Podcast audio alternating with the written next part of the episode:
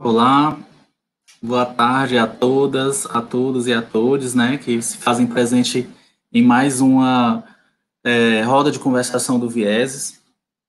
É, a gente gostaria de, agrade de agradecer a participação de cada um e de cada uma nessa live. Eu sou Aldemar Costa, sou integrante do Vieses, é, sou mestrando no programa de pós-graduação em psicologia da UFC, sob a orientação do professor João Paulo, e tenho, nesse tempo, né, me implicado em pesquisar os temas da juventude, da violência, raça, né, e fico muito feliz pelo convite da organização do curso é, em participar desse momento. A gente gostaria de iniciar a roda primeiro se solidarizando, né, com todas as famílias vítimas é, da Covid-19, todas as pessoas que sofrem nesse momento. E desejar mais uma vez é, boas-vindas a essa roda de conversa sobre violência e seus efeitos, conflitos urbanos e proteção a pessoas ameaçadas do curso de extensão é, Psicologia e Direitos Humanos, Experiências, Diálogos e Desconstruções, promovido pelo Vieses, que é o grupo de pesquisa, pesquisas e intervenções sobre violência exclusão social e subjetivação, ligado ao Departamento de Psicologia da UFC e ao programa de pós-graduação em Psicologia da mesma universidade. Além do nosso programa de pós-graduação, esse curso conta com o apoio da Pró-Reitoria de Extensão da UFC. E aí, inicialmente, eu gostaria de fazer alguns lembretes é, sobre os links que vão estar disponíveis logo abaixo ao vídeo. É, o link para o formulário de presença para quem está inscrito no curso, o link para baixar a declaração de participação da roda, a qual todos e todas podem ter acesso, independente de estar ou não inscritos no curso. O link para uma pasta de referências né, é, bibliográficas que vão auxiliar a discussão sobre a temática abordada. O link da página do site do curso, em que pode ser encontradas todas as informações sobre o curso, como o, a programação das rodas e a biografia dos convidados e convidadas.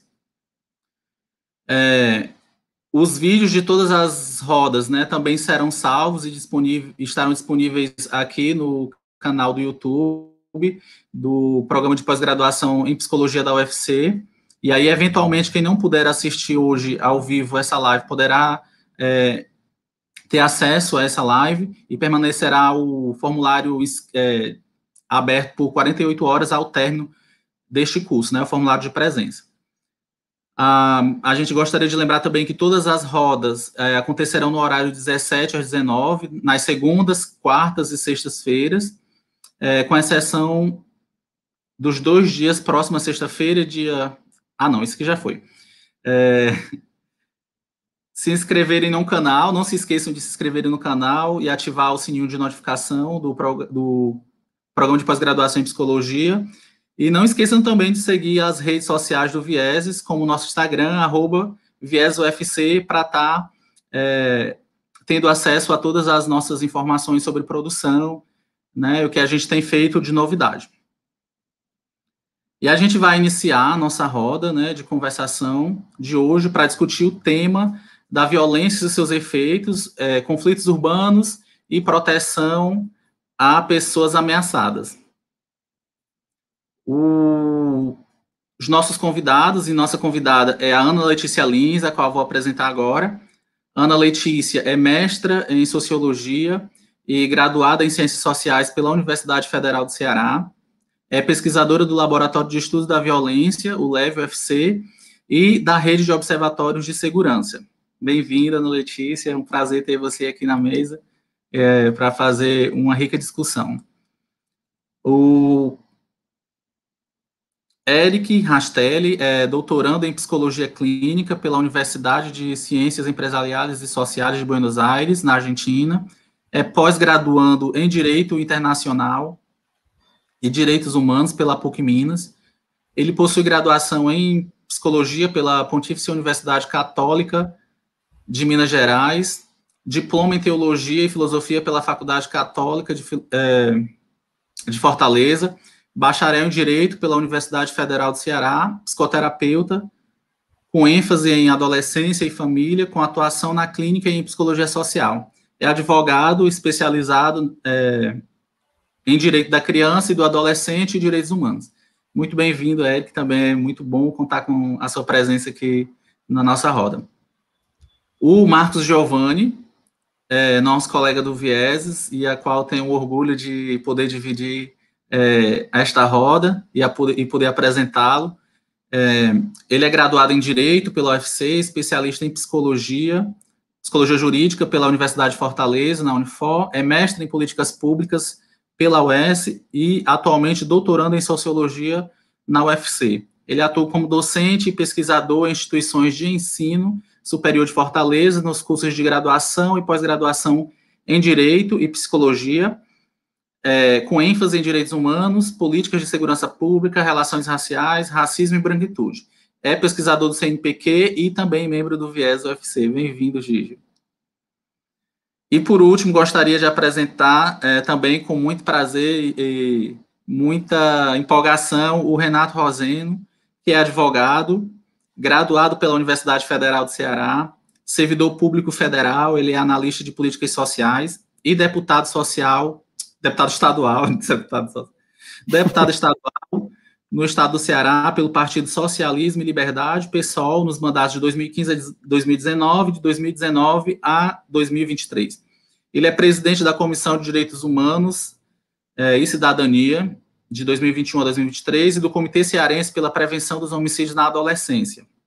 Membro titular do Comitê Estadual de Prevenção e Combate à Tortura e do Conselho Estadual de Direitos Humanos já atuou como assessor parlamentar na Assembleia Legislativa do Ceará, na, no mandato do deputado estadual João Alfredo, bem como na coordenação do Centro de Defesa da Criança e do Adolescente é, do Ceará, o SEDEC, de 2000 a 2006. E da, Associa da Associação Nacional dos Centros de Defesa da Criança e do Adolescente, a sede, 2002 a 2004. Coordenou pesquisas e projetos relacionados à infância, como a pesquisa de tráfico sobre crianças, adolescentes e mulheres, é, para fins de exploração sexual, do PESTRAF, Crescia, e o projeto da ANSED para fortalecimento das ações de proteção jurídico-social desenvolvidas pelos SEDECAS, além de ter desenvolvido consultorias para diferentes organizações e movimentos sociais em defesa dos direitos humanos. Trata-se, dedica-se aos seguintes temas: direitos humanos, direitos da infância e juventude, desenvolvimento e avaliação de políticas públicas, enfrentamento à violência contra criança e adolescente. Então, é uma honra ter o Renato participando dessa conversa, pelo esse rico currículo, né, e pela rica experiência que vai certamente contribuir com as nossas discussões é, dessa tarde. Aí a gente vai fazer algumas pactuações em relação ao tempo, né? Cada convidado terá é, 20 minutos de fala, Enquanto acontecem as falas, as perguntas e considerações podem ser feitas no, no nosso chat. Então, quem tiver alguma pergunta ou consideração pode fazer é, aqui no chat do vídeo. E aí a gente vai exibir é, posteriormente essas considerações ou comentários. É, eu vou avisar a cada participante, a cada faltando a cada cinco minutos de fala, então, para que a gente possa se organizar, dado o tamanho da mesa. E ao finalizar as exposições, a gente vai fazer uma roda de perguntas, né? É, um bloco, na verdade, de perguntas, de até três perguntas, e aí a gente vai seguindo se tivermos tempo ainda para a discussão. É, enfim, é, um, é bom estarmos fechando essa roda, né? Aliás, estamos começando esta roda é, de conversa sobre esse tema tão importante, tão caro a, a, nós, pesquisadores e pesquisadores, sociedade civil organizada. Enfim, é um prazer estar aqui com vocês. E aí eu deixo agora a palavra com a Ana Letícia para que a gente possa dar início à nossa discussão. É, primeiramente, boa tarde né, a todas e todos é, que estão aqui na mesa. Para mim é um prazer estar na mesa com essas pessoas. Inclusive, deixo aqui o registro da saudade né, de poder encontrar essas pessoas queridas pessoalmente, mas que bom que nesse momento a gente está conseguindo pelo menos se encontrar aqui virtualmente num espaço para discutir um tema tão importante com pessoas que estão é, atuando né, nesses temas há, há tanto tempo e têm dado contribuições significativas para o nosso campo. que é da violência, da segurança pública e dos direitos humanos. É, como eu fui apresentada, meu nome é Ana Letícia, eu sou pesquisadora do Laboratório de Estudos da Violência e da Rede Observatórios da Segurança, que é uma iniciativa nacional que está em cinco estados do Brasil e é coordenada pelo Centro de Estudos de Segurança e Cidadania, o SESEC, da Universidade Cândido Mendes, do Rio de Janeiro. É, nos últimos anos, eu me dediquei a estudar as dinâmicas de governo no campo da segurança pública aqui no estado do Ceará, com ênfase no período que compreende 2015 a 2019, tentando entender é, os movimentos da gestão do governo do estado em relação ao campo da segurança pública. Quando eu fui convidada para essa mesa, eu até questionei assim um pouco o que é que eu poderia contribuir no sentido de do tema assim de proteção às pessoas. E aí foi me pedido que a gente conversasse um pouco sobre a questão da segurança pública e da violência de Estado, né, a violência policial. É, eu pensei um pouco o que é que eu poderia trazer para fomentar o debate né, é, em torno dessa questão da violência do Estado, que tem se tornado, nos últimos anos, uma questão impossível de enfim, deixar de lado, né, ou marginalizar essa questão dentro do debate é, dos direitos humanos, da segurança pública aqui no Ceará, porque tem acontecido um crescimento é, no número de vítimas de intervenção policial, seja em operações, seja de forma ilegal, é, aqui no estado do Ceará. E aí, dentro do que eu estudei é, no mestrado em Sociologia na Universidade Federal do Ceará, que foi sobre a dinâmica de governo, eu fiquei pensando no que é que eu poderia contribuir. E aí eu acho que eu posso contribuir com uma discussão assim, com mais ênfase na questão da segurança pública, na questão do policiamento. E aí eu pensei principalmente em dois pontos dentro dessa questão nos últimos anos, é, que eu gostaria de traçar aqui é, esses pontos para a gente conseguir chegar numa conclusão de por que a gente tem assistido um crescimento da violência do esta de Estado aqui no Ceará nos últimos anos. É, quando eu comecei a estudar, eu estava interessada em estudar o Pacto por um Ceará Pacífico, que é a política de segurança pública da gestão Camilo Santana, foi a política apresentada é, no documento dos Sete Cearás, né, quando ele foi candidato pela primeira vez. É, o Ceará Pacífico estava dentro dessa ideia de, enfim, ser sobre segurança pública e justiça dentro dessa temática maior que eram os sete Cearás. E aí, o Ceará acolhedor, o Ceará sustentável, e tinha o Ceará Pacífico, que era sobre segurança pública. No entanto, é, no decorrer da construção do, do meu objeto, eu comecei a ser interpelada por outras questões é, que envolviam a execução da política de segurança pública mas que me colocava, de alguma forma, numa encruzilhada sobre as questões políticas que envolviam a execução daquela política. E aí é, é importante ter a noção de que, nesse momento que eu estava construindo o objeto e estava começando a me debruçar sobre essa temática, é, o plano de fundo é o pior período da história do Ceará no tocante à violência é, no nosso estado. Né? A gente atingiu a marca é, histórica em 2017, que foram 5.134 crimes violentos letais intencionais, e a gente teve 2018 também como o segundo ano mais violento é, da história do nosso estado. Então, esse é um pouco o plano de fundo que eu tinha, é, levando em consideração os conflitos urbanos que também estavam acontecendo nos bairros onde eu estava como bolsista de iniciação científica ou executando o projeto de extensão é, que é vinculado ao LEV, tudo isso vinculado ao LEV. Então, comecei a me interessar sobre as dinâmicas, tentando entender, né, tentando apresentar que o Pacto para um Ceará Pacífico ele acabou ficando circunscrito é, a um, uma determinada parte da gestão do governo do Estado, que estava ligada à vice-governadoria, e essa essa, esse núcleo do Ceará Pacífico ele acabou acolhendo as questões dos direitos humanos, mas isso não ressoou no resto da gestão. Isso não resultou em novas práticas policiais. O que eu estou dizendo, estou chamando de novas práticas policiais, seria a intenção de modificar a orientação política da forma de fazer segurança pública no dia a dia aqui no nosso estado. Isso não aconteceu.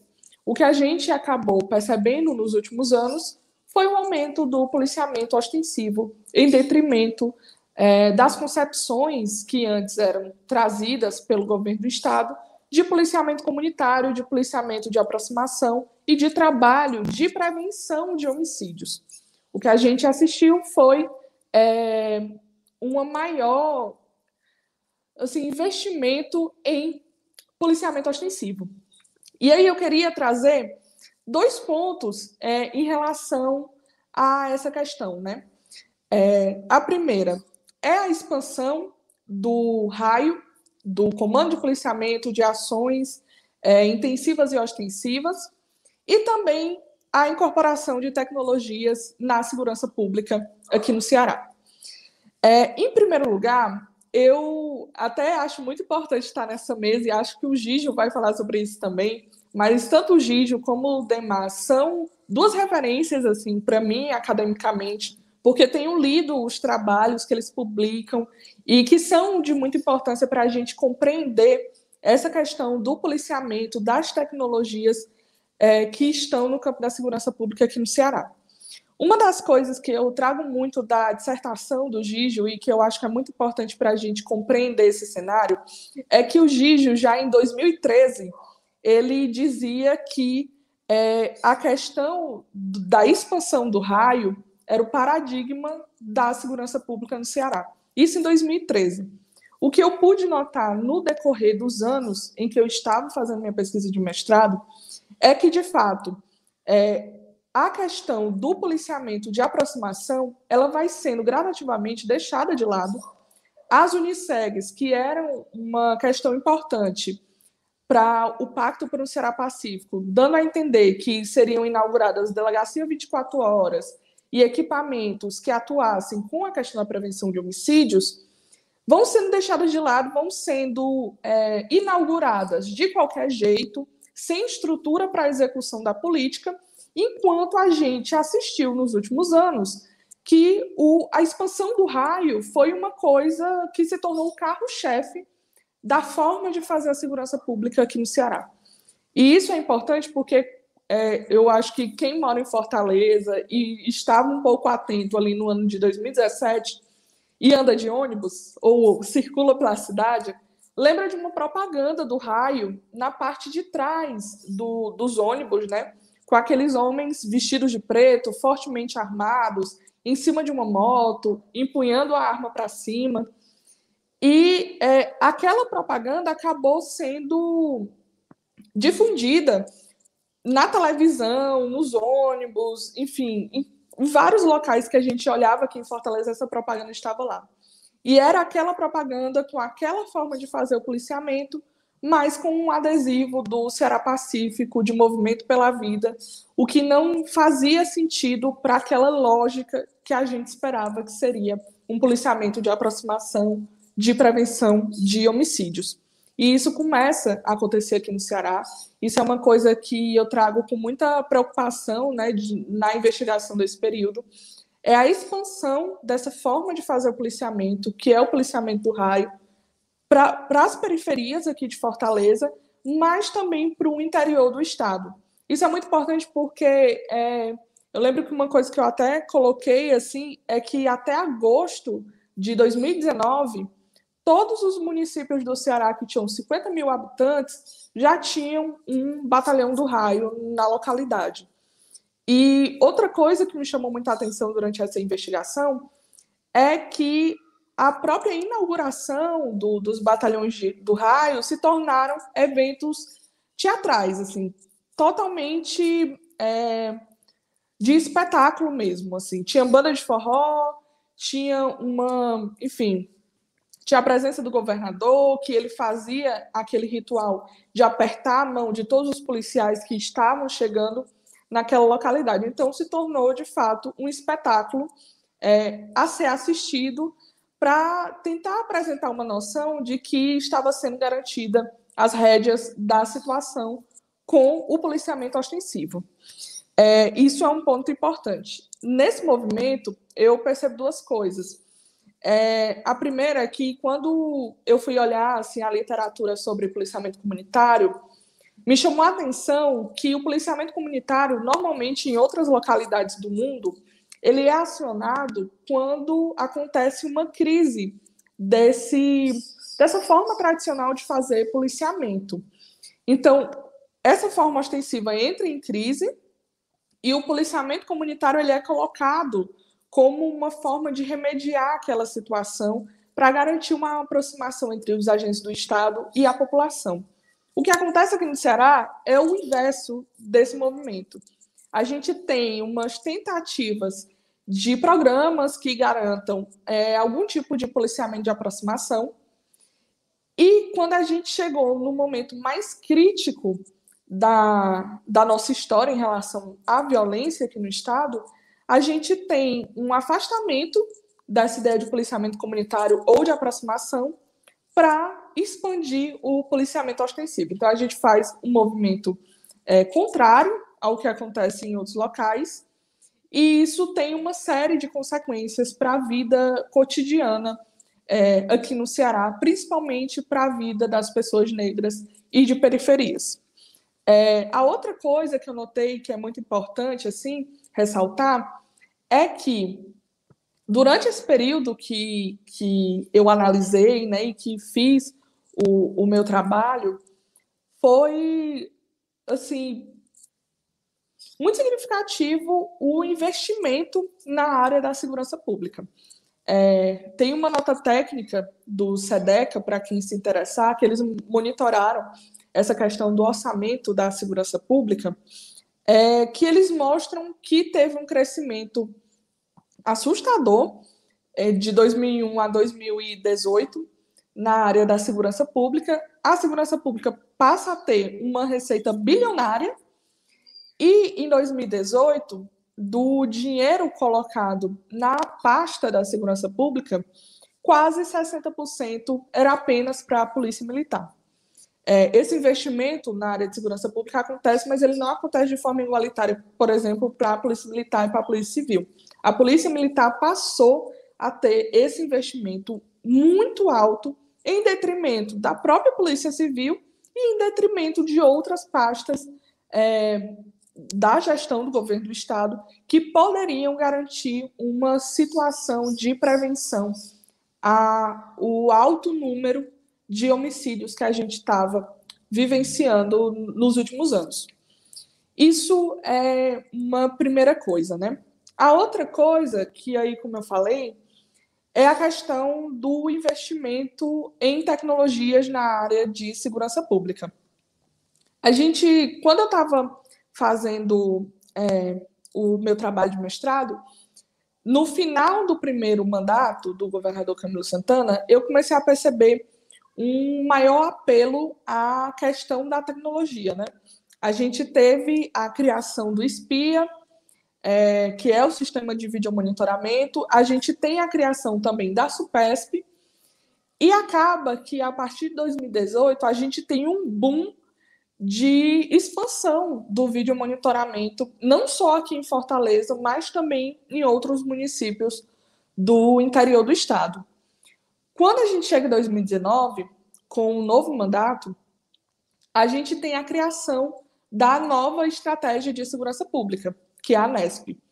É, foi interessante porque, assim, quem acompanha, quem estuda a área da segurança pública aqui no Ceará, sabe que ao longo dos últimos 30 anos, a gente tem uma sequência de políticas de segurança pública que não. Oi, Letícia, é... só para lembrar.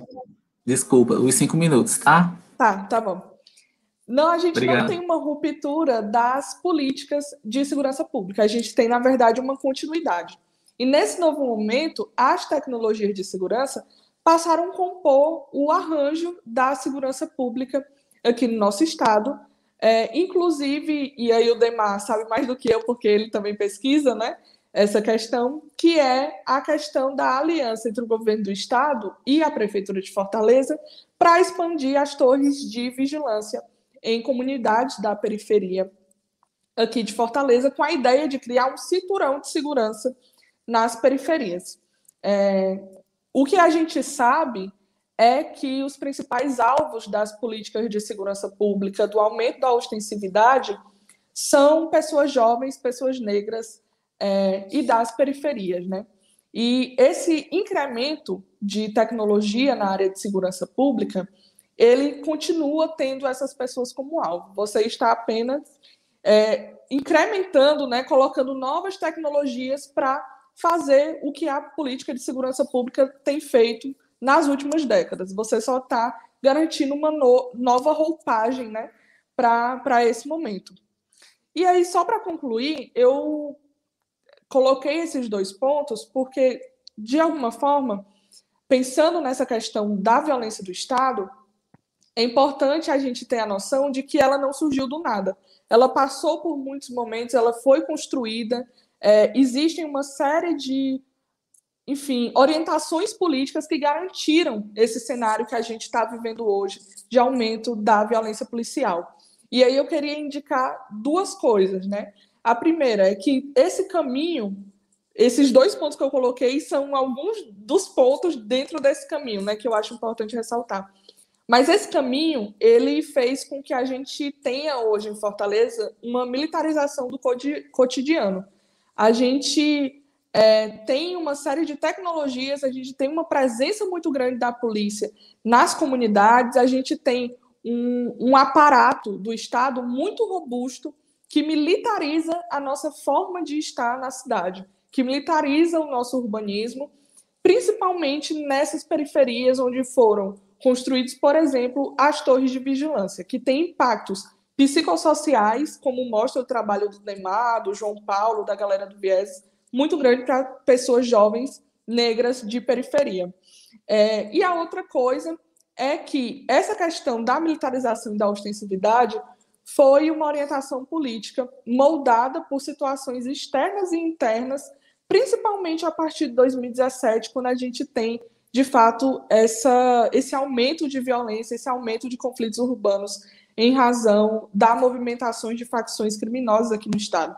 O Estado, a resposta do Estado foi de entrar em confronto direto e até garantir uma certa ideia de que a gente está sempre em guerra guerra contra pessoas jovens negras de periferia, guerra às drogas. É sempre uma situação de guerra para justificar as ações do Estado. E o que a gente está tendo como resultado é que essa consequência desse confronto direto é o aumento de mortes por intervenção policial aqui no Ceará e que a gente não pode é, fingir que isso não está acontecendo e que esse caminho não foi construído por decisões políticas, orientações políticas da forma de fazer política de segurança pública aqui no Ceará. Era um pouco isso, enfim, depois a gente conversa nas perguntas, mas muito obrigada pela atenção de vocês e é um prazer estar aqui. Obrigado, Ana Letícia. A gente que agradece a tua participação e a tua fala extremamente é, rica né, e potente, atravessada pela tua experiência é, de pesquisa. É, a gente aprendeu, sem dúvida, muito sobre esse tema com o que tu trouxe para a gente. E aí eu gostaria de me somar à tua fala, assim, pensando é, esse processo de militarização, né, é que a gente tem identificado em Fortaleza, através de algumas pesquisas, e aí eu gostaria de pegar a deixa para deixar as referências, inclusive está na nossa pasta bibliográfica.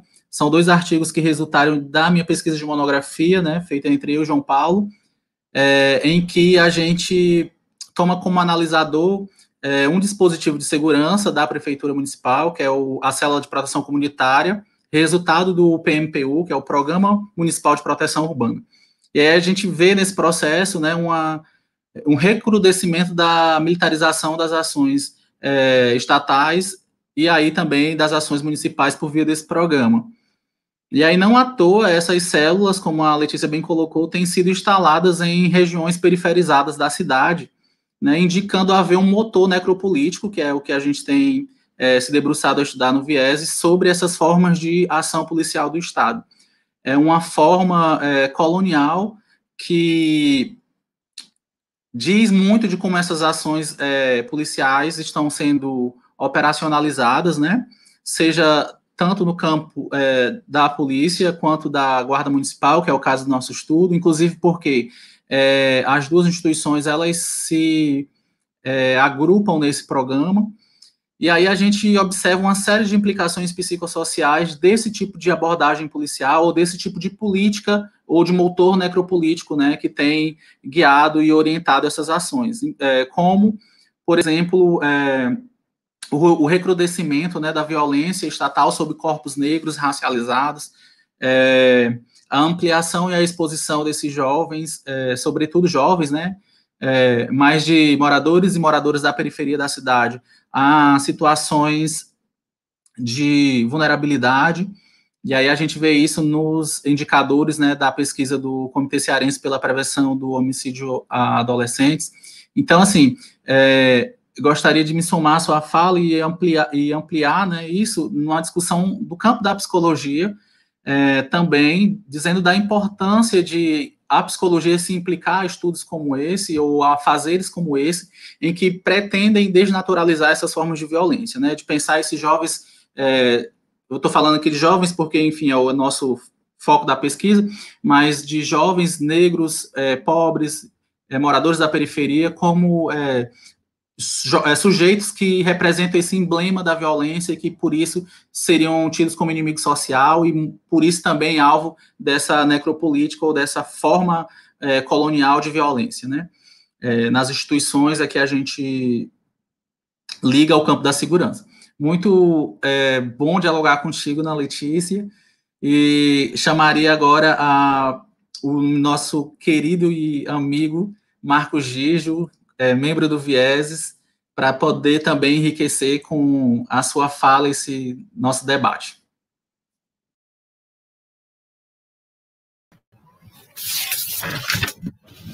Boa tarde a todas, todos e, to e todos, né? É, eu aceitei essa mesa, mas com uma insegurança monstra, porque é, todas as pessoas aqui, sem exceção, são pessoas que eu conheço de muito tempo, né? Pessoas que são referências, né? E para mim era um desafio grande. Aí eu há, há, uma semana que eu penso nessa mesa, o que que eu vou falar, é, com, como eu vou falar, né?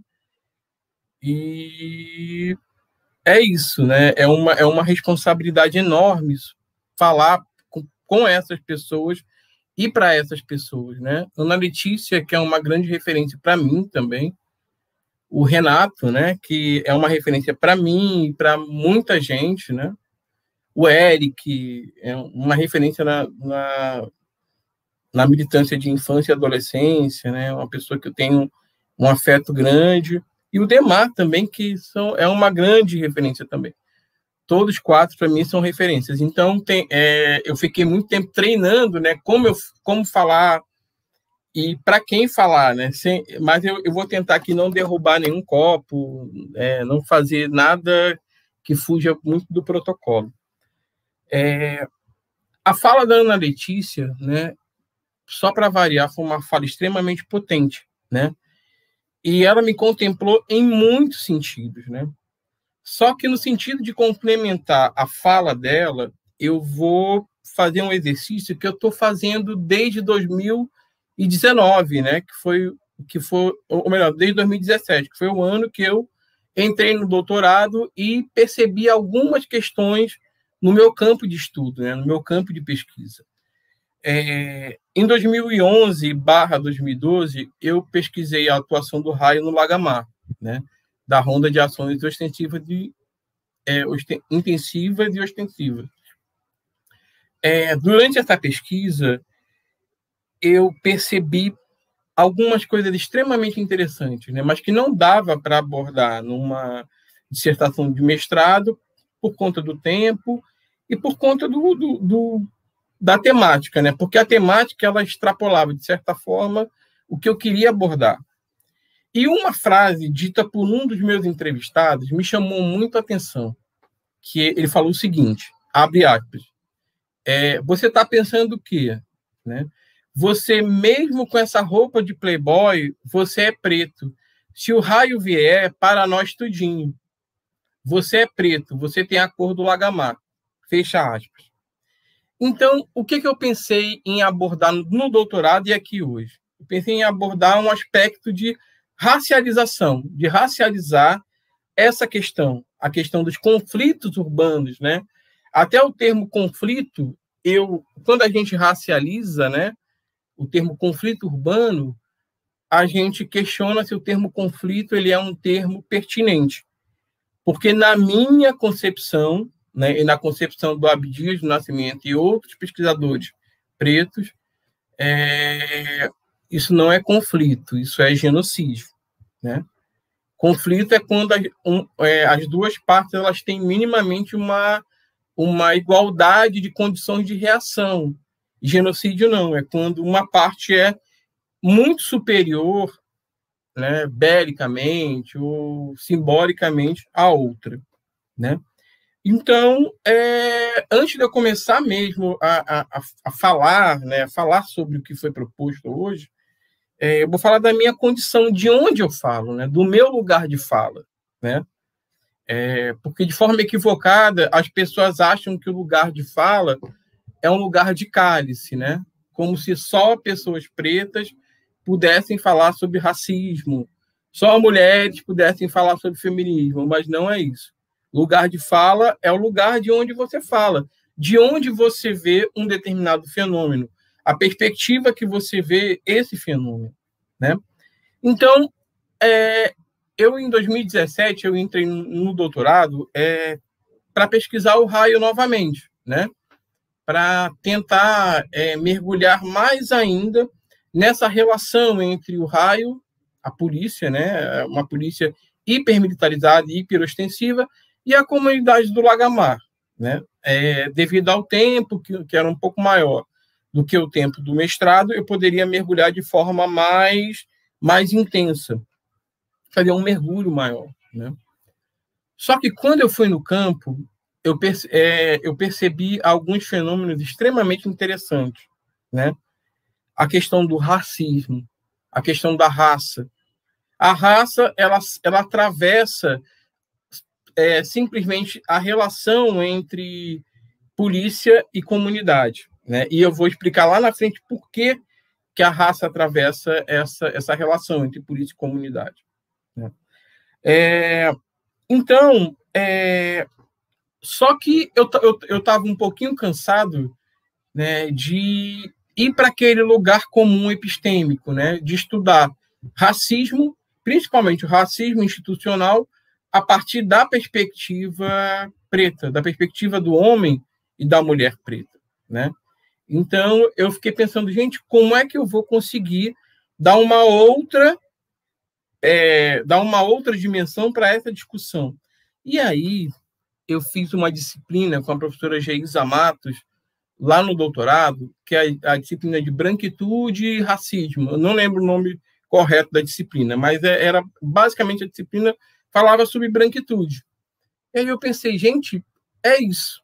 Eu tenho que abordar as relações raciais, as tensões raciais é, que envolvem o Estado a partir da polícia, a partir dos brancos, a partir da branquitude.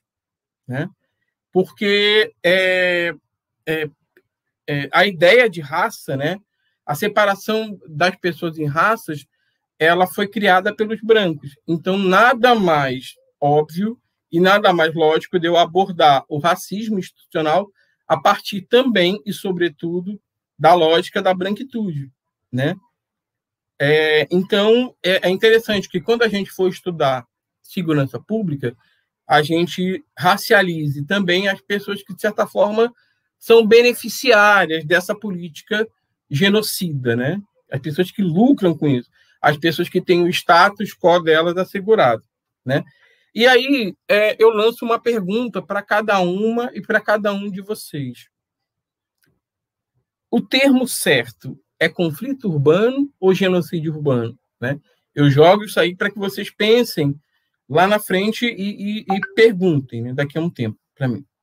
Então, é, para que a gente compreenda esse fenômeno do, do, do, conflito urbano, é necessário que a gente trabalhe uma categoria que é muito abordada pela Spivak, né, por uma, uma intelectual indiana, chamada interseccionalidade. Né?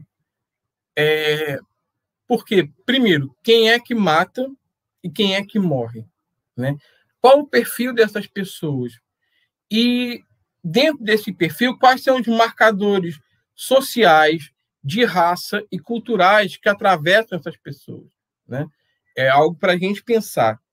Então, eu optei em racionalizar essa discussão, racionalizar, é, racionalizar não, em racializar essa discussão, né? em, em trazer a raça, colocar a raça como algo fundante na discussão entre segurança pública e, e, e violência, né? É, Para que a gente compreenda como a polícia brasileira ela opera, a gente tem que, a gente tem que fazer um, um, um regresso histórico, né? Tem que voltar 200, 300 anos. É, no Brasil, as primeiras experiências de policiamento urbano foram as experiências dos feitores de escravos, né? A primeira, a primeira menção que é feita historicamente à questão de policiamento no Brasil é uma menção vinculada à questão dos feitores de escravos. É, tanto que a professora Marina Algrante, né, num livro chamado O Feitor Ausente, que ela faz um estudo da escravidão urbana, ela, ela diz o seguinte, que os escravos urbanos, né, eles eram, eles é, é, ou melhor, a escravidão brasileira era uma escravidão eminentemente rural. Com o início da urbanização do Brasil, alguns escravos eles foram deslocados para os grandes centros urbanos para que eles é, para que para a realização de pequenos serviços, né? Como é o serviço de capatazia, o serviço de limpeza das ruas e o serviço de, de recolhimento de dejetos, porque naquela época não tinha saneamento básico. Tanto que os escravos que recolhiam os dejetos, eles eram chamados de tigres, porque eles andavam com barris na cabeça e é, barris de, de, dejetos, né? E esses barris é, sempre escorriam dejetos e eles ficavam com aquelas marcas pretas né, na pele. Então, a nossa experiência de policiamento é uma experiência, é, ou melhor, a nossa primeira experiência de policiamento, ela é uma experiência eminentemente racista, né? Onde o homem preto ele ele tá ele estava numa posição de suspeito, né? Ele tá, estava numa, numa posição de, de ser um, um perigo iminente ao status quo da branquitude. Então, é, e, e, nessa época também, né, havia, não aqui no Brasil tanto assim, mas na América Hispânica, né, as plantations, né, que eram caracterizadas pela monocultura e pela mão de obra escrava, né? Essa era a lógica territorial é, da época, né? E o mundo pós-colonial ele acabou de certa forma importando essa lógica da plantation, né? É, olha que interessante, eu estava estudando sobre estado de exceção, né? O próprio conceito de estado de exceção foi um conceito desenvolvido pelo Adam Smith, né? Que é um filósofo liberal que, que diz o seguinte, que o estado de exceção ele ele é o estado que causa arrepio na lei, é quando a lei constituída ela é suspensa e os direitos e garantias fundamentais e coletivos eles são suspensos momentane momentaneamente, eles são uma espécie de exceção à regra, né? Só que esse conceito do Adam Smith, ele tem como referência a população branca. Ele tem como referência a lógica iluminista, né? A, a, o direito iluminista, né? Onde, ele, ele, tem como, ele tem como referência aquelas pessoas que têm todos os direitos assegurados normalmente, né? E na plantation, esse estado de exceção, ou seja, esse, esse estado onde a lei ela é suspensa, ele é um estado de exceção permanente, né? Porque a, a lei ali não existe, existe um domínio, um domínio sistemático dos corpos, né? Então, a partir daí já existe uma certa uma certa diferença, né, entre o conceito de estado de exceção. O que é exceção para uma determinada parcela da população, para outra parcela é a regra, né? Então, o mundo pós-colonial ele é um mundo cindido, né? Ele, na verdade, ele, ele é uma reprodução daquela lógica colônia e metrópole. Só que essa lógica, é, do ponto de vista territorial, ela acaba se mesclando, né? Então, o mundo, o mundo pós-colonial, ele é um mundo cindido entre um lugar que onde o estado de exceção não é não é não é aceito e um lugar e um outro lugar onde o estado de exceção ele é permanente, né? E aí eu jogo para vocês também, né? É, que lugares são esses, né? Quais são esses lugares, né? Será que a favela ela ela ela vi ela tem as pessoas que moram na favela elas têm todos os direitos assegurados, né? Será que uma pessoa que mora aqui na Praia de Iracema, ou, ou na, no Meireles, ou na Varjota, na Aldeota, que mora em lugares de classe média, tem os direitos assegurados? E quem são essas pessoas né, que moram na favela? Será que tem um recorte racial ou não tem? Né? Isso aí é uma questão que a gente pode discutir lá na frente. Então, é, a lógica da favela como releitura da plantação colonial. E aí é, eu peguei um pouquinho da, da, de, da temática Foucaultiana, né, da noção de biopoder, da noção de biopolítica, né, que é um dispositivo de controle e reprodução da população enquanto espécie. Né? O fato da gente ter uma carteira de identidade, o fato da gente assumir algumas regras, o, o próprio lockdown é um mecanismo biopolítico que serve para governar as vidas, né? serve para assegurar, de certa forma, as vidas. Só que existem lugares que esse mecanismo biopolítico ele é cambiado num mecanismo necropolítico.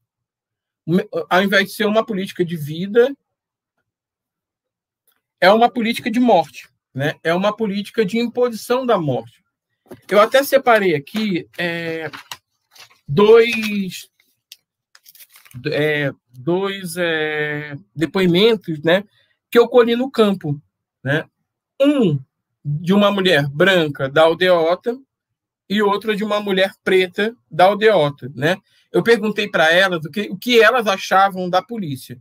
E olha que interessante, é, foi a partir desses discursos que eu vi é, que, por uma perspectiva preta e favelada, a ação da polícia é uma ação necropolítica e, por uma perspectiva branca, central, de classe média, a ação da polícia é uma ação biopolítica, né? Bom, é, a primeira pessoa, que é uma mulher branca, né? Didio, as experiências que eu tive com a polícia, elas foram satisfatórias. Às vezes que eu precisei e das vezes que eu tive policiamento, eu nunca tive nenhum problema com a polícia, muito pelo contrário, eles sempre foram muito solícitos. Aí, é, o depoimento da mulher preta né, da favela. Já teve uma menina, é, é, já teve a menina que foi chicoteada pela polícia. A polícia chegou e aí colocaram uma porção de gente na, na parede para revistar. Ela reclamou da revista porque era um homem revistando uma mulher coisa que não é certa. O policial pegou um fio que estava no chão e começou a chicotear ela. Ela estava de joelhos. Todo mundo ouviu os gritos, mas ninguém teve coragem de se meter. Ela era uma mulher preta. Então, é, é a partir dessa dinâmica, né, da dinâmica de vida e morte, de branquitude e negritude, é que a, essa questão do, do, do conceito de conflito e genocídio ele, ele opera, né? Existe uma, então existe uma percepção é, um pouco diferente, né? É conflito ou é genocídio, né? Depende de onde a gente fala. E aí eu queria agradecer mais uma vez ao convite desse grupo de coração do Vieses, né? É, e queria me colocar à disposição de cada um e cada um de vocês para lá na frente responder as perguntas. Muito obrigado.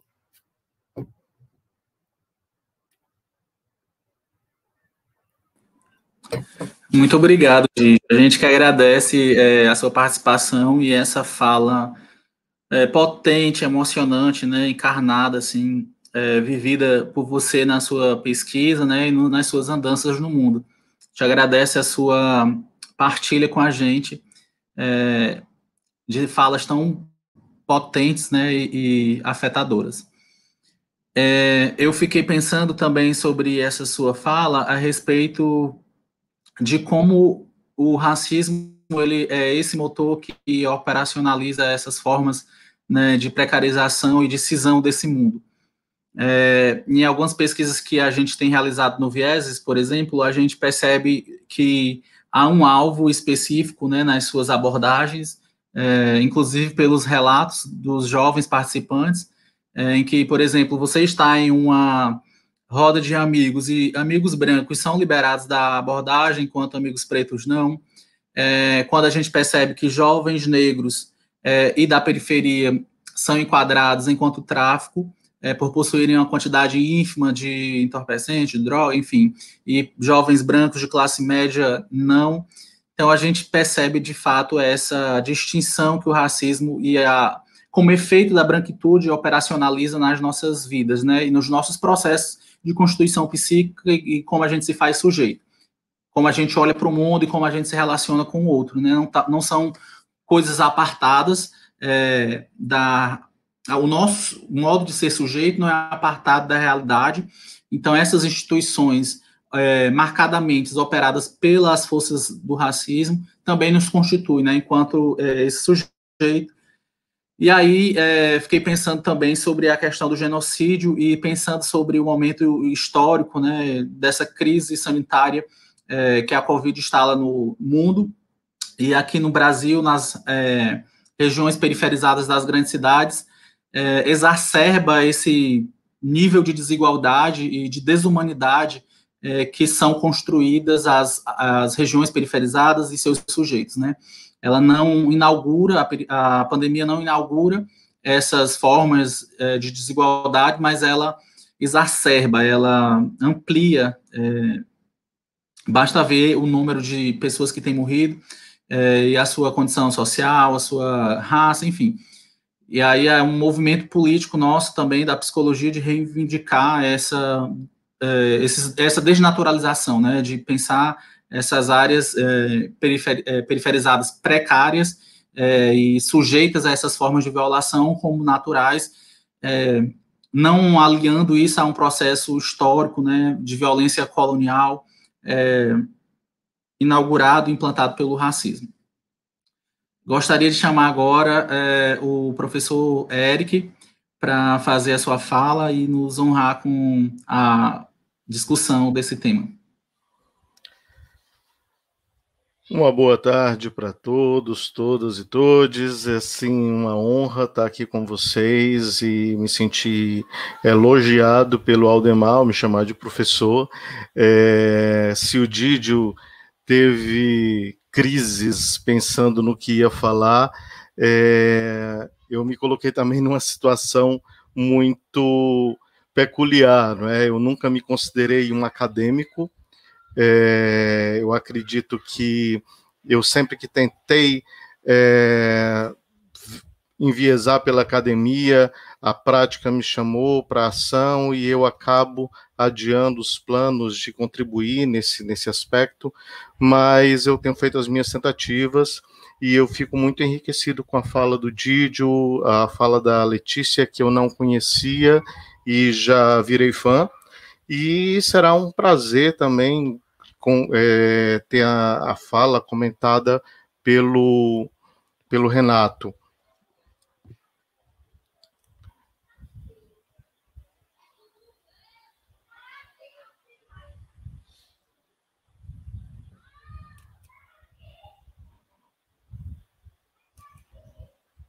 Eric, você me escuta? Sim, sim, estou é, te escutando. A sua imagem está travada. Vamos ver se reiniciando a câmera, né, desligando e ligando, funciona.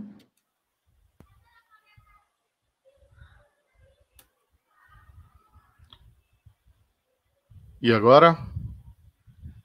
é, continua travada para a gente. Mas vocês me escutam? Escutamos. Acho que a gente pode seguir aí com a fala e tentar resolver aqui nos bastidores. Tudo bem, tudo bem. A minha internet está tranquilo aqui, está tudo ok. Eu não sei o que, que aconteceu, que estava fluindo bem, mas tudo bem. Então deixa eu seguir aqui a minha linha de raciocínio e, e vemos se isso volta, tá bom? É... Bom, eu queria começar a minha fala fazendo uma certa remissão à questão. Eu sempre gosto de buscar a origem dos termos e a etimologia das palavras. E já que nós estamos falando de violência, eu não pude me furtar a buscar um pouco, fundamentar é, esse debate a partir desse conceito, não é? Então, é, violência vem do latim violentia, que remete a vis, força, vigor, emprego da força física ou os recursos do corpo para exercer sua força vital. Essa força torna-se violência quando ultrapassa um limite ou perturba a cor dos tácitos e regras que ordenam relações, adquirindo carga negativa ou maléfica. É, portanto, a percepção do limite da perturbação e do sofrimento que provoca que vai caracterizar o ato como violento. Percepção essa que varia cultural e historicamente. Então, eu quis usar esse conceito e também vou pegar o conceito da Organização Mundial de Saúde sobre violência, como uso da força física ou poder em ameaça ou na prática, contra si próprio, outra pessoa, ou contra um grupo ou comunidade que resulte ou possa resultar em sofrimento, morte, dano físico, desenvolvimento prejudicado ou privação. E aí nós vamos ter alguns desdobramentos a partir desse conceito. É, eu vou utilizar como base um texto da, da Linda Dalberg e Etienne Krug, Violência é um problema global de saúde pública. E nesse texto, a, as autoras vão, vão falar que a inclusão da palavra poder, é, completando a frase uso da força física, amplia a natureza de um ato violento e expande o conceito usual de violência para incluir os atos que resultam de uma relação de poder, incluindo ameaças e intimidação. O uso do poder também leva a incluir a negligência ou atos de omissão, isso é muito importante, além dos atos violentos mais óbvios de execução propriamente dita. Assim, o conceito de uso de força física ou poder pode incluir negligência e todos os tipos de abuso físico, sexual e psicológico, bem como suicídio e outros atos auto-infligidos. E aí as autoras vão distinguir três tipos de violência em três categorias mais, mais amplas. Vão falar da violência autodirigida, a violência interpessoal e a violência coletiva, na qual eu gostaria de me concentrar. A violência coletiva, por sua parte, acha-se subdividida em violência social, política e econômica. Diferentemente de outras categorias, as subcategorias da violência coletiva sugerem possíveis motivos para a violência cometida por grandes grupos ou até por países. A violência coletiva, cometida com o fim de realizar um plano específico de ação social, inclui, por exemplo, crimes carregados de ódio, praticado por grupos organizados, atos terroristas e violência de hordas. A violência política inclui a guerra e conflitos violentos a ela relacionados, violência do Estado e atos semelhantes praticados por grandes grupos. A violência econômica, por sua vez, inclui ataques de grandes grupos motivados pelo lucro econômico, tais como ataques realizados com o propósito de desintegrar a atividade econômica, impedindo o acesso aos serviços essenciais ou criando divisão e fragmentação econômica.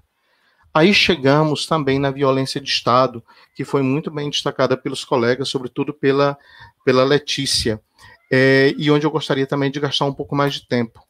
O Estado não é violento apenas quando pratica atos físicos que atentem contra a integridade de seus cidadãos, mas também, e por que não dizer principalmente, quando se omite em seu papel fundamental de garantidor do bem viver para seus cidadãos. E entram também aí os fatores histórico-culturais, como do conceito que nós vimos acima, né, para entender a dinâmica de, violen de violência do Estado brasileiro. É, para entender um pouco, a gente faz um resgate histórico e podemos entender que nós nos configuramos como nação e posteriormente como Estado a partir de um conjunto de atos violentos coletivos dos donos do poder. Nós nos constituímos como Brasil a partir de um ato de invasão, de invasão territorial, a partir de extermínio e genocídio dos povos tradicionais, a partir do sequestro e escravização de outros povos, a partir da imposição, imposição cultural do grupo hegemônico, sua, o seu idioma, a sua culinária, a sua religião, o modelo de organização familiar, isso só para falar nas dimensões da vida privada, e o modelo de organização social. A tentativa de uniformização racial a partir de critérios do grupo hegemônico. E aí entramos no, no conceito da nossa mestiçagem forçada.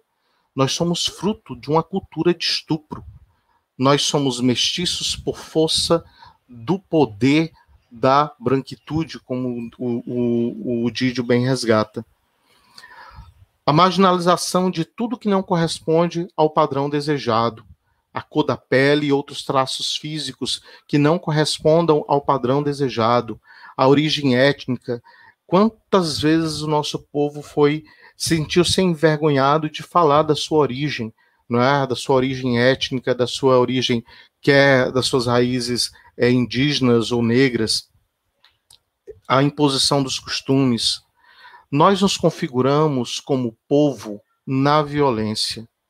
E aí vem a questão: como essa configuração como povo pela violência nos faria um povo pacífico? É uma, é uma equação difícil de equilibrar. O Estado segue então sendo o agente da violência maior quando sustenta o modus vivendi originário de si mesmo, ao não implementar, por exemplo, políticas de equidade. Eric? Sim.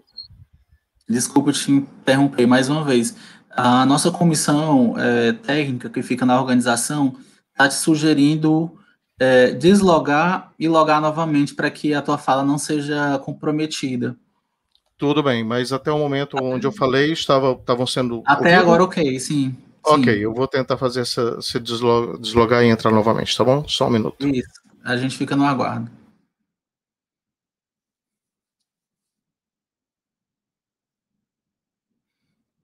Enquanto isso, a gente gostaria de lembrar é, dos nossos avisos iniciais, né? O link para preenchimento da presença de quem está inscrito no curso se encontra abaixo da, do vídeo bem como o link para download da declaração de participação. Lembrando que essa declaração ela não necessita de que é, a pessoa esteja inscrita no curso. A gente tá, também pede desculpa por essa falha técnica, né, e esperamos que logo se resolva. Ah, o link para o site e também para a, a pasta de referência bibliográfica você encontra nesse, nessa mesma descrição. E agora, meus caros? Agora sim. Muito bom, Olivei. Que bom, peço perdão. Algum problema aqui na. A conexão parece estar tudo bem, mas em algum momento travou aqui. Ok, então, dando continuidade, deixa eu resgatar de onde eu parei.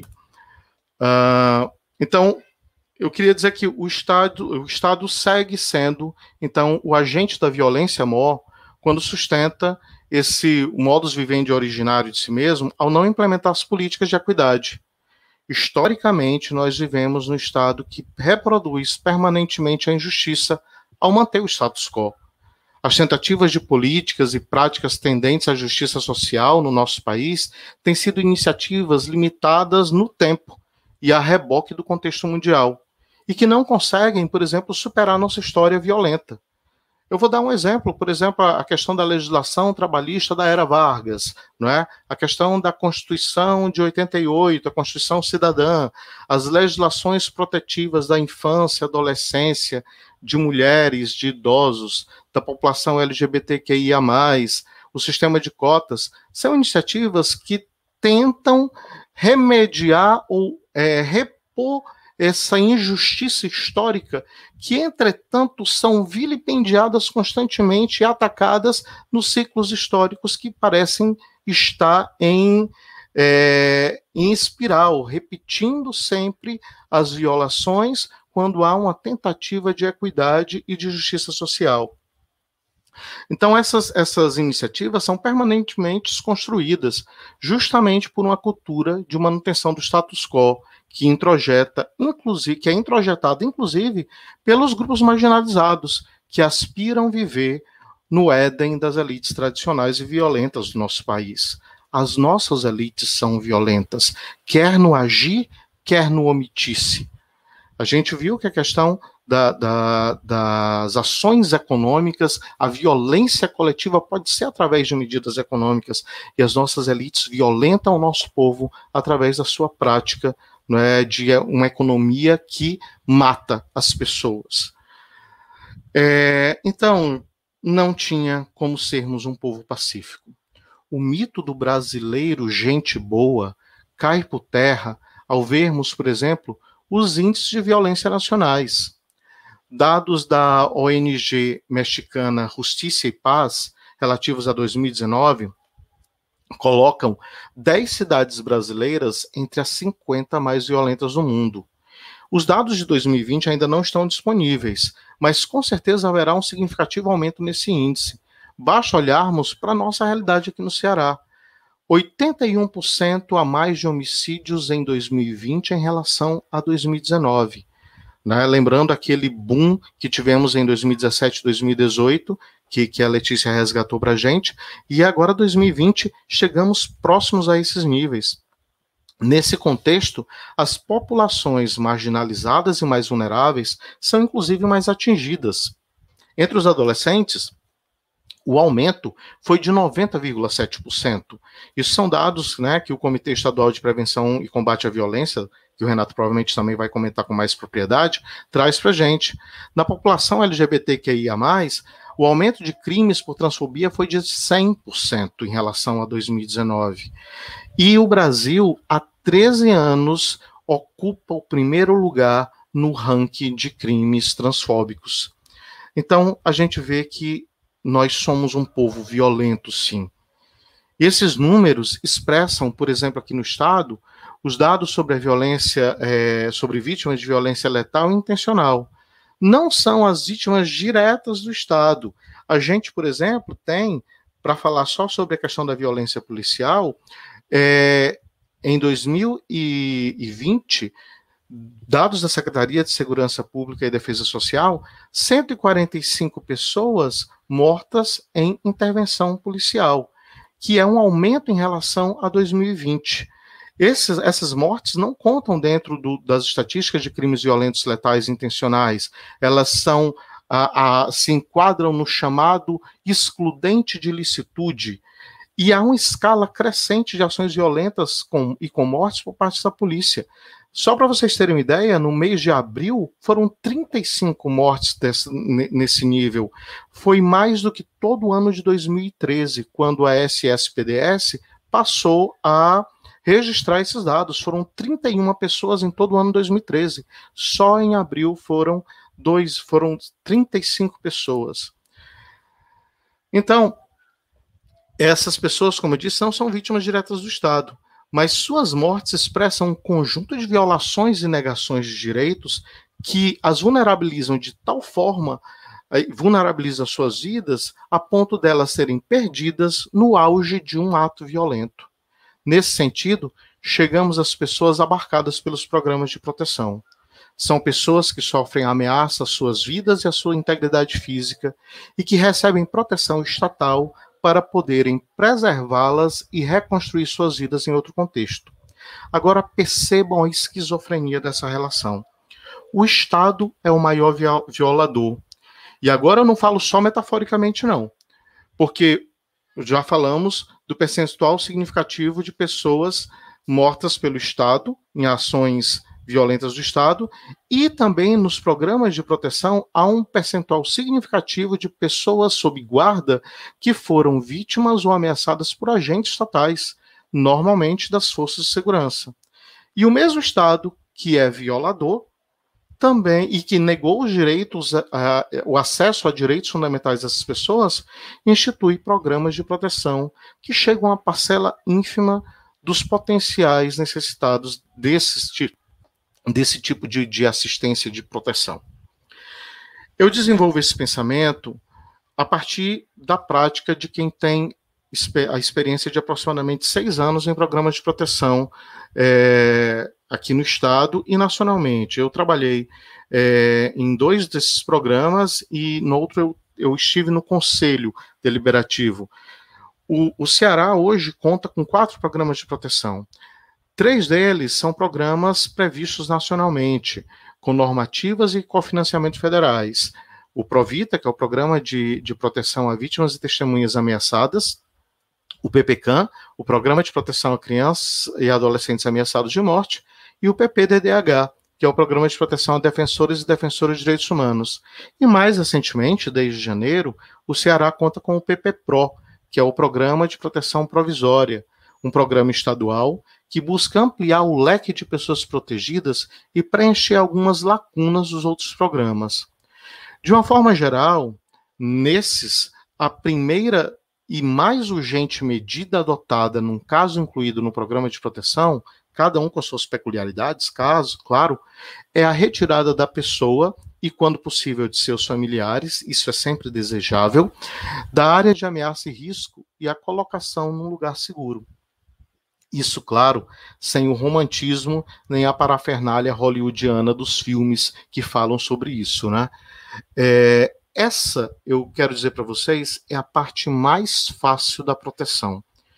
O ingresso num programa de proteção representa uma ruptura nas trajetórias de vida das pessoas, por piores que elas possam parecer. E a pretensão de mudar, de mudança no que se pretende traduzir como reinserção social. Um dado significativo é que a esmagadora maioria das pessoas incluídas nesses programas são das classes sociais mais baixas, onde nunca sentiram a presença do Estado em suas vidas, ou seja, sofreram a violência do Estado por omissão desde sempre.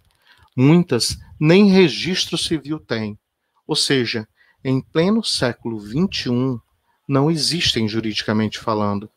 Isso para não falar em direito à moradia, à alimentação, a educação, a saúde, trabalho, lazer, cultura, etc.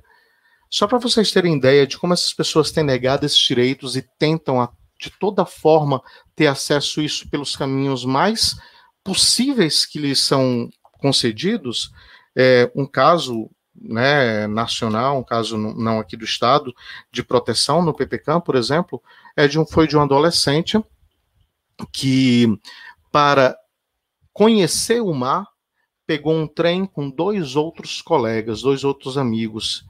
E no meio do caminho ele foi pego porque eles estavam como clandestinos, não tinham pago a passagem, foram colocados fora do trem, numa área, num bairro fora do seu contexto, da sua área, e era dominado por uma facção rival daquela onde eles tinham origem, embora eles não tivessem nenhum envolvimento com crime organizado, com facções.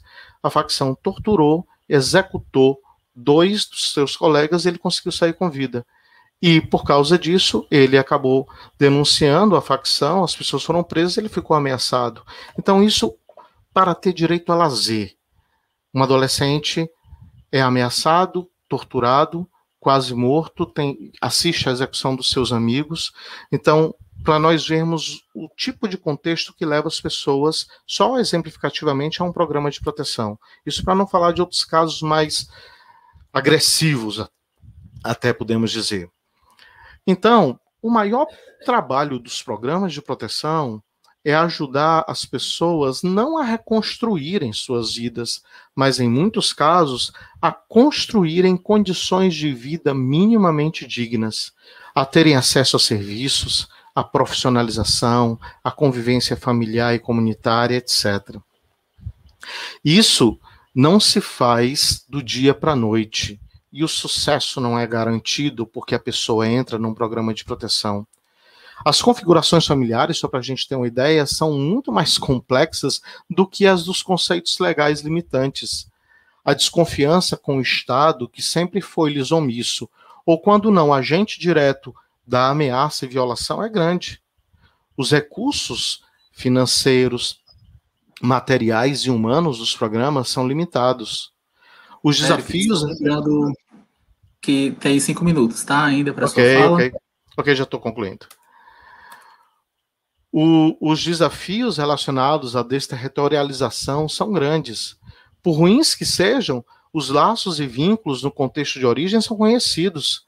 E as pessoas vão para um lugar onde não conhecem nada, não conhecem ninguém. Os traumas e as feridas psíquicas são dolorosos e difíceis de gerenciar. E não é para todo mundo. Programa de proteção não é para todo mundo. Primeiro, porque poucas pessoas têm acesso há um desconhecimento pessoal, há um desconhecimento institucional, há um desconhecimento das redes que não permite com que vários casos cheguem de fato à proteção. E segundo, porque muitos, apesar de chegarem aos programas, não querem suas vidas tuteladas e limitadas, ainda que temporariamente. Basta ver como nós nos sentimos em decorrência, por exemplo, das medidas restritivas impostas pela pandemia.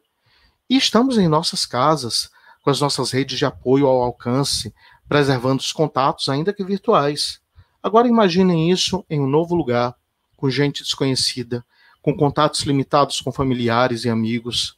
Então, é de se entender que muitos prefiram o risco conhecido a segurança, a segurança desconhecida. Isso não invalida os programas, muito pelo contrário. Eles representam a tentativa de resposta contra-hegemônica numa sociedade onde se banaliza a violência e a morte. Obviamente que sonhamos e lutamos por uma sociedade em que não seja necessário, onde não sejam necessários programas de proteção. Mas até lá é crucial entender, apoiar e fomentar mais discussões sobre esse tema. Obrigado.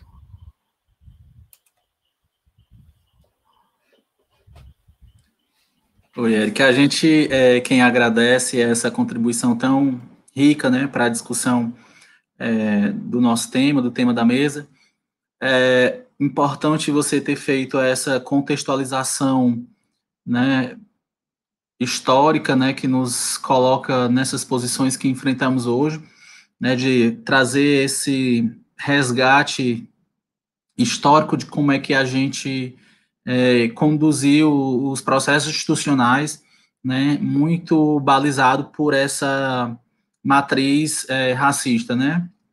É, fiquei lembrando de uma outra questão e também que devia ter dito na fala anterior, me fugiu, que é um processo de nordestinação dos homicídios, que é um, uma categoria que a gente tem cunhado aqui no Vieses, né, junto com o professor João Paulo, que vai falar exatamente disso, das formas históricas de precarização, né, e que não é à toa ser o Nordeste, as capitais do Nordeste, as que mais enfrentam as dificuldades impostas pela violência urbana, seja em relação às disputas entre os mercados ilegais de armas e drogas, né, pelos grupos é, ligados ao crime, seja em relação às políticas estatais, institucionais, é, seja também pelo modo como é, a gente tem organizado essa sociedade, né?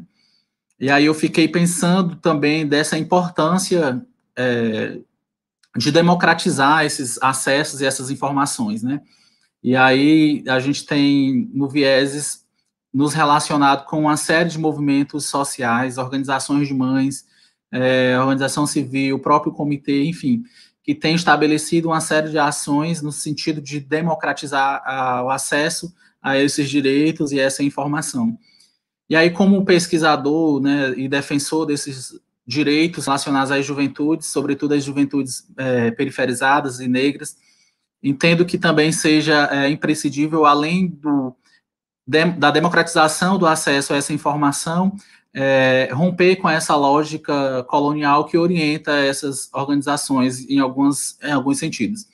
É, por exemplo, é, quando você fala dos movimentos de proteção, das instituições de proteção, de que essas instituições, elas, além de romper com essa lógica, né, e de restabelecer, aliás, além de restabelecer esses desejos, também rompam com essa lógica, considerando toda a autonomia do sujeito, né.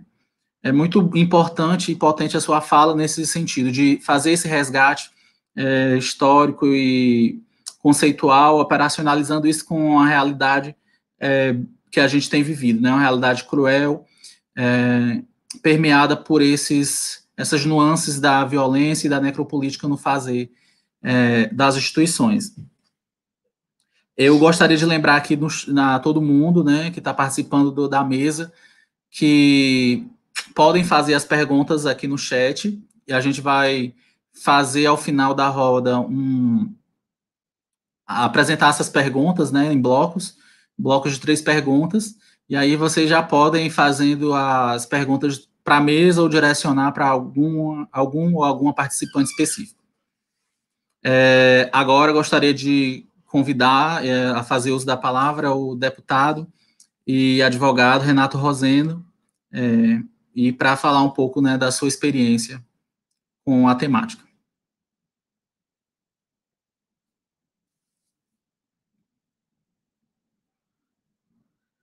Só um instante, parece que o Renato deu uma saidinha, mas já está retornando. Enquanto isso, a gente gostaria de relembrar os avisos iniciais sobre os links que estão disponíveis, né, no abaixo do vídeo, e falar também é, sobre o livro e-book que o Vieses acaba de lançar, é, o livro com o tema Violências, Desigualdades e Resistências, Cartografias Psicossociais. É uma coletânea organizada pelo nosso professor orientador, professor Dr. João Paulo, pela professora e também participante do Viés Jéssica, e pelo Luiz Fernando Benício. Jéssica Silva e Luiz Fernando Benício. É uma coletânea que vai apresentar diversas pesquisas é, feitas pelos participantes e é, participantes do Viés e instituições, organizações que colaboram com o Viés, além de parceiros institucionais de outras universidades pelo Brasil, fazendo esse é, panorama histórico, conceitual e de uma pesquisa é, intervenção implicada com fazer psicológico nessas realidades. Então é um ótimo e-book, fica aí a dica. Quem quiser, está disponível na bio do Instagram do Viés. Acho que o Renato já voltou. E aí a gente pode começar. Renato, é uma honra ter você aqui na mesa, né, para fazer essa discussão. Boa noite, gente. Obrigado. Obrigado, Ademar. Boa noite, boa noite a todas, boa noite a todos, todes. É, para mim é uma alegria, queria agradecer muito o Vieses, queria agradecer muito especialmente a equipe de coordenação aqui, abraçar o professor João Paulo, quero agradecer muito afetuosamente a Lúcia, que né, me, me, fez o convite né, e coordenou comigo essas é, as tratativas para esse diálogo aqui. Quero abraçar os, os meus né, colegas, companheiros de mesa, né? A Ana Letícia, o Didi, o Eric, nós nos conhecemos já de longa data, né? E trilhamos aí esses, essas sinuosas é, veredas da luta né, por um outro tipo de viver, né, outro tipo de laço societário. Bom, para quem não me conhece, né, eu sei que algumas pessoas do curso são de outros estados. Meu nome é Renato, sou advogado de direitos humanos, sou servidor público e estou deputado estadual pelo PSOL, sou, sou presidente da Comissão de Direitos Humanos e presido também um comitê de prevenção à violência.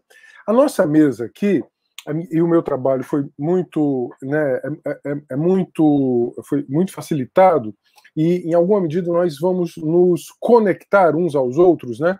O Didio falou da, da, do racismo estrutural e de como ele gera uma cultura de genocídio, de extermínio, né, de, de aprofundamento da segregação. A Ana Letícia falou dos aspectos né, produtores de violência institucional a partir da própria lógica da segurança pública. Né, o Eric fala das dificuldades né, de, da, da, da, realização de programas de, prote de proteção e dessa contradição em que o próprio aparato de Estado ele é em si um sujeito de violação. Eu vou tentar dialogar com vocês aqui a partir de quatro, é, quatro observações. Vou falar um pouquinho dessa escalada dos homicídios no Nordeste. Né? Eu sei que é, há pessoas que são fora do Nordeste no nosso curso, mas eu queria falar um pouquinho a partir disso, inclusive que o Aldemar colocou, de um neologismo que tem sido muito é, é, difundido entre nós, em especial no Ceará, que é o da nordestinação de homicídios. Segundo momento, eu queria, eu queria falar do Ceará e Fortaleza, do, do ponto de vista da escalada de homicídios na segunda década da vida, né? e dos, é, in, dos marcadores de desigualdade nessa segunda década da vida, sempre né, nessa perspectiva né, da, da, da interseccionalidade entre classe, raça, gênero e geração e lugar de moradia, ou seja, de território. Né? A gente fala de classe, raça e gênero, mas é necessário falar também dos territórios, territórios para além do território como ambiente físico, mas do território como construção é, é, é, so, social e, e, política. E queria falar um pouquinho da ameaça e dos programas de proteção. Então, assim, em 20 minutos, obviamente não dá para a gente fazer muita coisa, eu vou tentar é, dividir com vocês. Para me auxiliar, eu vou aqui fazer uso de uma apresentação. Eu espero que vocês possam estar é, vendo. Aqui eu peço para eu peço para o pessoal da técnica autorizar aqui a apresentação, tá? Enquanto autoriza, é pronto, autorizou. Perfeito, perfeito. Vou aqui agora né, é, conversar com vocês sobre isso. Bom, é, nós somos o Comitê de Prevenção e Combate à Violência da, é, da Assembleia. Essa é uma instância, é uma instância sediada no, no parlamento. Eu acho importante o parlamento sediar essa instância, sobretudo porque nós é, é, compreendemos que dos parlamentos tem saído hoje inúmeras vozes que são vozes sempre muito é, é, é de punitivismo, violentas, fascistas, e, em geral, então, os, é, os, as vozes que saem dos parlamentos, inclusive o parlamento aqui, né, elas precisam de um contraponto. Nós fazemos, em alguma medida, esse contraponto a partir, obviamente, de produção de pesquisa, produção de recomendações e produção de incidência política. É uma instância né, multi-institucional, é uma instância que tem a própria Assembleia, tem o governo do Estado, através da vice-governadoria, tem a sociedade civil, através do Fórum dos Direitos da Criança e do Adolescente, tem o Conselho Estadual dos Direitos da Criança e do Adolescente, e desde de primeira hora temos também o Unicef. O que, é que nós fazemos? Nós produzimos pesquisa, é, essas pesquisas são pesquisas concentradas na segunda década da vida, ou seja, 10 a 19 anos, produzimos é, política pública baseada em evidências, ou seja, nós é, entendemos as evidências né, para tentar elaborar um conjunto de recomendações, e temos muitos parceiros na universidade. O Vieses é um parceiro importantíssimo para nós. O conceito de pobreza multidimensional ele foi nos trazido, em especial, muito né, pelo Viés. Aqui eu queria agradecer muito o professor João Paulo.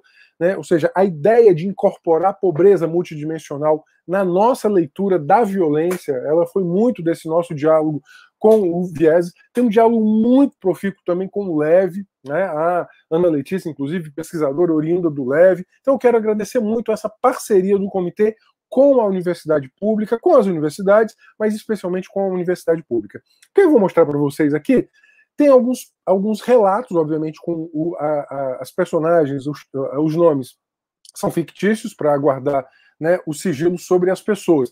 Porque quando a gente está falando, portanto, de violência, né, a gente está falando de pessoas, a gente está falando de vidas, a gente tá, quando a gente está falando de classe, raça e gênero, a gente está falando de seres humanos que vivem classe, raça e gênero num determinado território. Então vamos começar. Antônio foi um garoto que teve infância. Brincava de arraia, bila, futebol, de dançar, ser vendedor e construtor. Para quem não é do Ceará, a raia é pipa, bila é bola de gude, né? Eu sei que tem uns, uns colegas aí, sobretudo do Sudeste. Ele era fechado, não conversava com os outros de fora, mas aqui comigo e a avó dançava, brincava, era feliz. Este garoto foi um garoto assassinado antes dos 19 anos, foi, foi assassinado adolescente, a pedradas né, no, no território. Essa é uma das tantas histórias que, que nos levam a, esse, a, a essa compreensão de, de, do, do da estruturação do ódio, da política de genocídio nesses territórios. Aí eu queria que vocês prestassem atenção um pouquinho nesse cartograma. Esse cartograma ele dá conta muito rapidamente né, dessa nordestinação de homicídios. Onde está Magrinho, aqui é 1989, é o primeiro né, é o primeiro cartograma, depois 2000, depois 2014. Você vai ver que o Nordeste, em termos de homicídio, ele vai crescer, né, ele vai crescer bastante, tá? Ele vai, ele vai aumentar muito de tamanho, né? Vocês vão ver aqui. Isso aqui é 89, o Ceará era o vigésimo em homicídios, vigésimo em homicídios. Mas não era só o Ceará, né? Era, tirando Pernambuco, que era também um estado já muito violento em 1989, com altos, né, com, com indicadores muito né, é, urgentes né, de homicídio, né, você, vai, você vai olhar que é, a maioria dos estados do Nordeste ele está com os, os, menores índices de homicídio há 32 anos atrás. Depois a gente olha em 2014, né, tem um salto aqui né, de, de o Ceará ele passa a ser o segundo estado em homicídios, mas não é só o Ceará o conjunto do Nordeste passa a viver isso que a gente chama de nordestinação, portanto, de, de homicídios. Bom, aqui é um, um, um olhar né, de, dos últimos dez anos, em especial nessa segunda década da vida. Por que, que a gente olha tanto a segunda década da vida? Né? Vocês devem estar perguntando. Todas as décadas, obviamente, são importantes, né? Todas as etapas da vida são importantes. A gente olha a segunda década da vida porque ela é, é, é o final da infância, atravessa a adolescência, o início da juventude adulta. Né?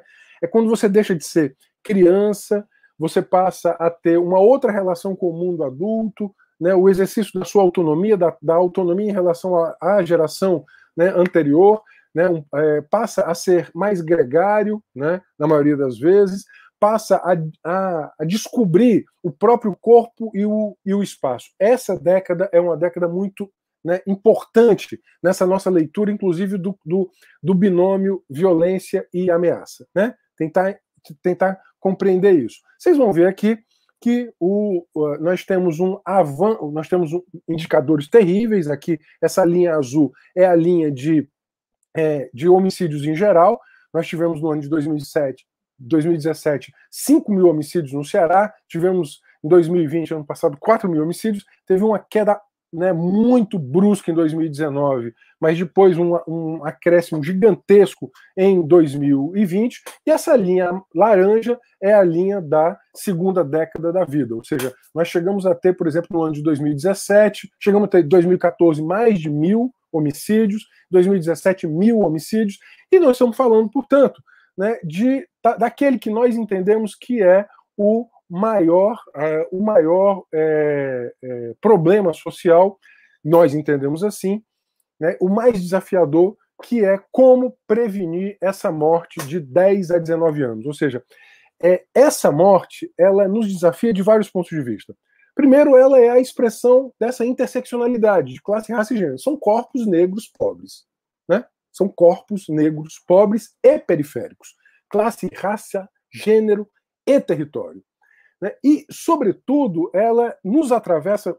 Bom, bom, vou pegar aqui, né? Já, já disse e vou, vou continuar me auxiliando do que os meus colegas de mesa já falaram. É, há uma sobre-representação da morte destes corpos nestes territórios, né? e é sobre isso que a gente quer se debruçar. Bom, o, o, tempo é pequeno, eu não vou cansar vocês com muitos indicadores. O que é importante dizer é o seguinte: né, todos os indicadores, em todos os anos, colocam que nós vivemos, de fato, um extermínio da juventude negra pobre periférica. Né? Esse extermínio, ele, ele não acontece eventualmente, né? Ele vai acontecer, eu vou passar esses indicadores aqui por causa do tempo. Ele obviamente, ele tem alguns territórios e esses territórios são marcados por algumas estruturas, né? Tanto do ponto de vista socioeconômico como também uma certa trajetória nas políticas institucionais com as quais eu quero né, falar para vocês. Aqui são alguns municípios de Fortaleza, do Ceará, perdão, os municípios aqui mais é, com, com, tonalidade mais, né, mais avermelhada, mais alaranjada, são aqueles que têm indicadores mais é, preocupantes e urgentes da morte de adolescentes. Tá? Depois eu vou deixar isso aqui. Pronto. Queria chegar aqui nessa imagem para vocês. Né? Esse mapa é um mapa que eu, acho super interessante. É o mapa de densidade de kernel é o mapa de calor. Né? Quem conhece? Eu sei que tem gente que não é de Fortaleza, tem gente que não é do Ceará, tá? Você vai olhar aqui, se eu mostrasse para vocês o mapa da densidade de kernel de tuberculose, seria esse. Se eu mostrasse para vocês o mapa da densidade de kernel de sífilis congênita, seria esse. Se eu mostrasse de dengue, de zika, de chikungunya, seria esse. De mortes por covid, seria esse. Ou seja, você tem, na verdade, né, primeiro esses mapas de kernel, aqui, aqui é a, a população em geral, aqui a população de 10 a 19 anos, tá? Você vai ver o seguinte: é, é, a morte ela é social.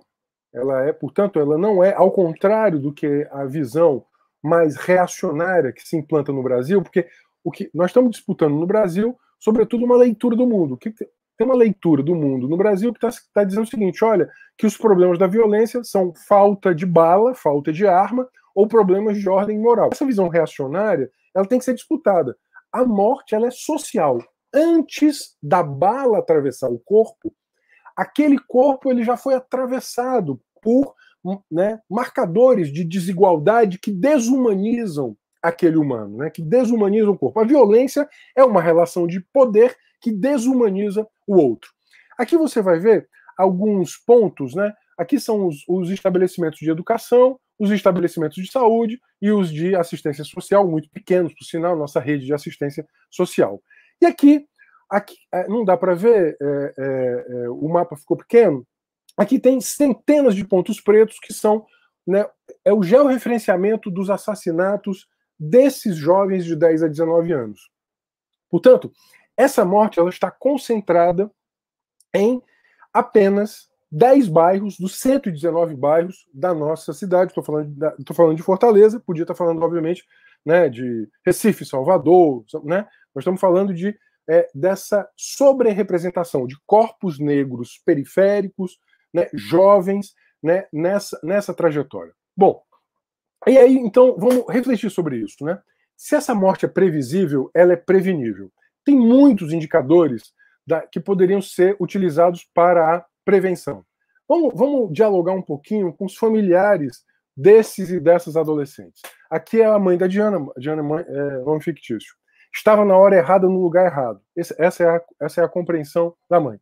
Muitas das pesquisadoras, né, que inclusive trabalharam conosco, saíram né, do vieses e do leve. Então, eu tenho muito a agradecer todo o trabalho de pesquisa que nós fizemos, muito a agradecer também a, a, a esses, a, a esses laboratórios estava na hora errada, no lugar errado, na frente do Forró do Gago, todo mundo lembra, da chacina do Forró do Gago, onde, onde aconteceu a chacina e mataram todo mundo.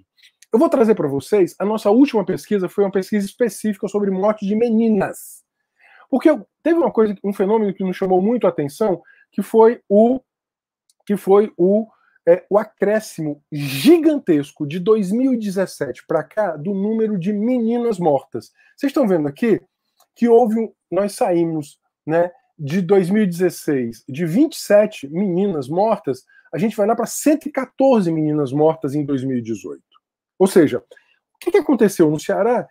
Que você teve um acréscimo tão grande, muito acima, inclusive, do crescimento do, do, do, do de morte de meninos, você teve um, um crescimento da, da, da, das mortes de meninas, né? Da, das mortes de meninas. Isso para nós era sobretudo importante para a gente compreender Onde é que a ameaça chega nas pessoas? Bom, é, eu não tenho muito tempo, então eu vou me fazer, vou me utilizar aqui de, de frases né, geradoras, a exemplo né, da pedagogia de, de Paulo Freire. É, a morte não é um evento. A morte é um processo. A morte começa no abandono. Quando eu falo do abandono, não é do abandono individual. Ele é estrutural. É o racismo estrutural, é a misoginia, é o machismo, o patriarcado, o abandono dos territórios, é a violência institucional. Então, quando a gente diz que a morte ela não é um evento, ela é um processo, é que ela, ela tem um começo social, ela tem um fim biológico, mas ela tem um começo social. Portanto, ela se estrutura socialmente. E aí os nossos dados vão dar conta disso. E aí, pronto, chego no ponto que eu queria, que é tem muito a ver com o que já foi colocado aqui. A segunda frase é a seguinte: nunca despreze a ameaça. A morte ela é fruto de um processo de permanente ameaça. 57% das meninas tinham sido ameaçadas, que morreram, tinham sido ameaçadas antes de morrer. Portanto, aquele papo de que cão que ladra não morde é mentira. Nesse caso aqui, nós temos uma intensa né, uma intensa violência, em que os motivos são desde relações conflituosas com né, grupos armados no território, com os mercados ilegais, com a, com, com, com a estrutura do território e com o Estado, né? O Estado em geral. E aí tem essa pergunta fundamental: onde é que está o Estado na ameaça e pós-ameaça? Uma das perguntas que a gente faz é: após a ameaça, houve procura de alguma instituição estatal? Não, não houve. Isso quer dizer o seguinte: ou seja, o Estado não só. Eric falou isso o Estado ele não é visto com confiança, ao contrário, ele é muitas vezes o elemento potencializador, inclusive, a depender. Por isso que é tão importante, eu sei que tem guardas municipais aqui no nosso curso, é muito importante a mediação. Eu sei que o tema hoje é ameaça, mas eu queria falar muito. É muito importante. A Ana Letícia falou de política de polícia de aproximação, polícia comunitária, é absolutamente importante alterar o paradigma da guerra, o paradigma da guerra às drogas, que na verdade é a guerra aos pobres, o paradigma da conflitualidade para um paradigma de promoção e proteção de, de direitos. O meu tempo já estourou, imagino eu, né? eu peço perdão. Eu vou então passar muito rapidamente, só citar esse diário de campo. Ela mudou-se da casa da mãe, pois estava sofrendo ameaças depois que começou a namorar um rapaz de uma área dominada por uma outra facção rival, que comandava o território em que residia. Ou seja, uma relação afetiva foi interrompida porque ela era a um outro governo dos territórios, né, que é o governo armado. Isso é muito importante dizer. As organizações criminosas, as organizações dos mercados ilegais, elas, em, é, é, elas fazem uso daquilo que, né, inclusive a psicóloga Daniela Negreiros, que coordenou essa pesquisa, ela chama de hipermachismo violento. Ou seja, esse corpo né, desta menina sofre, além de tudo, esse hipermachismo violento. Ela é escolhida como exemplo de punição caso alguma regra do domínio do território tenha sido é, é, violada. Após o homicídio, 64% da, dos casos a vítima conhecia o autor, 60% houve um mandante. Raramente foram investigados. Ou seja, o Estado de proteção ele não agiu antes da ameaça medi com mediação e proteção e nem pós-ameaça. Bom, é, Bom, aqui eu teria o, o, outros dados a colocar. É, bom, é uma morte muito próxima, 50% né, morar, morreram no próprio bairro, 11% morreram na própria rua. Né? Isso pra, é muito revelador do nível de proximidade dessa ameaça e dessa morte. Tendo vista o tempo, eu vou saltar isso aqui, vou chegar ao último ponto, né? Eu disse que ia falar em três pontos. Vou falar dos programas de proteção. O Estado do Ceará tem uma lei, a gente lutou muito por essa lei, que cria o sistema estadual de proteção baseado em quatro programas, três inspirados em nível nacional e o quarto, que é um programa que a gente lutou muito, que é um programa de proteção provisória. Tá? Vamos, vamos falar de pessoas que poderiam ter sido protegidas. Seu sonho, aqui uma vitória, não, é fictício. Seu sonho era abrir um salão de beleza, queria fazer um curso profissionalizante na, na, é, e construir um puxadinho em casa para montar o seu salão, mas não deu tempo. Vitória foi morta pelo namorado enquanto amamentava o filho, depois de uma série de de ameaças, tá?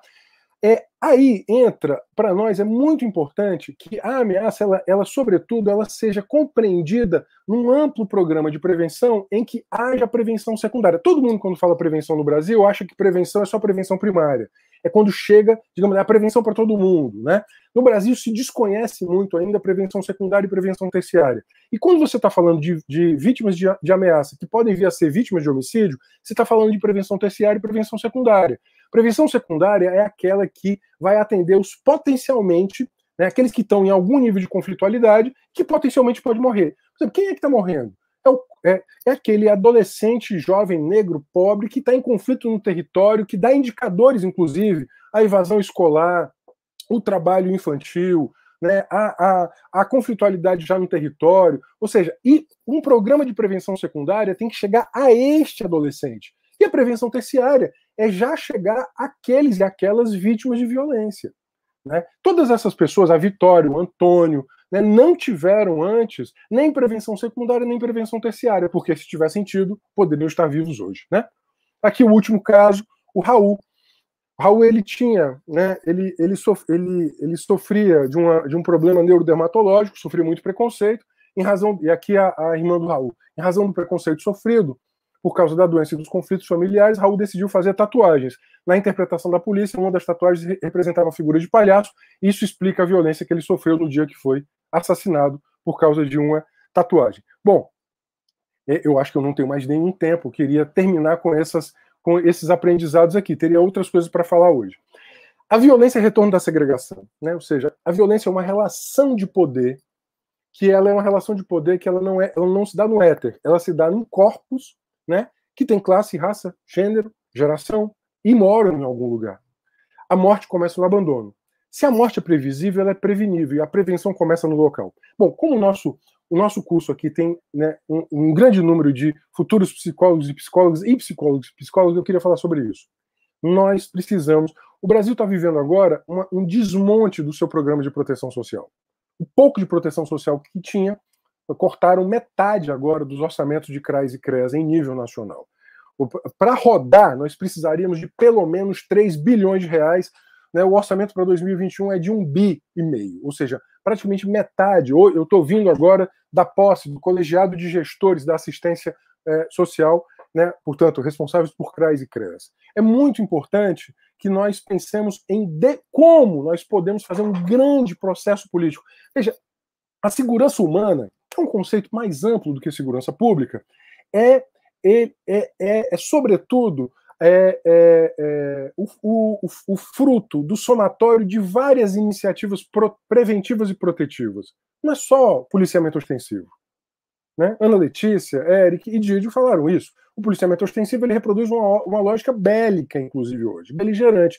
Nós temos que pensar um conceito de segurança humana que ele seja protetor, né, assegurador de direitos. O direito à segurança é fruto da segurança de todos os outros direitos. Por isso que para nós eu quero concluir, quero dizer que cada vida importa. Há uma naturalização de que o Raul, a Vitória, né, o Antônio, poderiam ter morrido, porque eram jovens negros pobres das periferias urbanas do Brasil. Nós temos que desnaturalizar isso. Nós temos que nos encher de indignação toda vez que uma Vitória ou um Raul são atravessados por uma bala. Tem um verso importante de um poeta inglês que diz: toda vez que tudo que acontece a um ser humano acontece a toda a humanidade. Nós temos que sentir que a morte do Raul e a morte da Vitória é uma morte da nossa própria humanidade. Por isso que para nós é tão importante a consigna de que cada vida importa. Né? Sobretudo importante isso. Não, não silenciar, não calar a nossa indignação. Cada vida importa. Obrigado. Renato, a gente que agradece a sua participação rica, né? Não tenho nem como comentar essa riqueza de detalhes que traz na sua apresentação.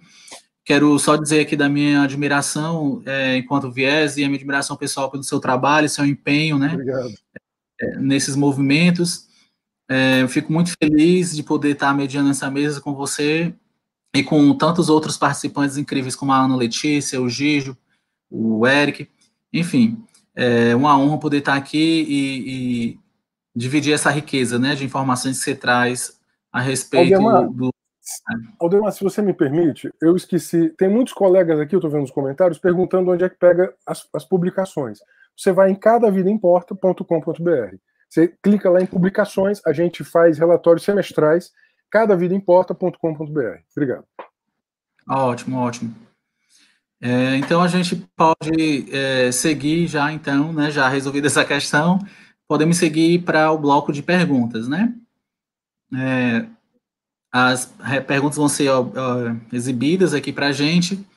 E aí a primeira pergunta é direcionada ao Gijo. Diz, é, Gijo, poderia responder uma pergunta? Sobre os agentes de segurança, eles percebem o pertencimento racial deles mesmos? Há mecanismos de empatia possível?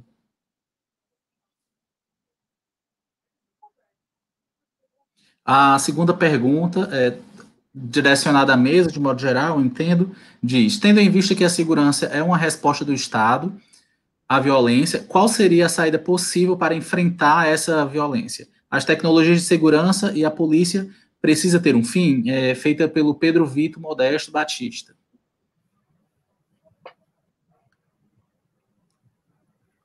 A terceira pergunta também do Pedro ele pergunta qual é a leitura que os facilitadores do debate fazem das facções e o aumento da violência e armamento desses grupos. Acho que vocês podem se organizar para ver quem responde primeiro. Acho que Renato vai precisar sair é, um pouco mais cedo, né? Então, é, se possível e quiser já começar a fazer o debate, é, fiquem à vontade.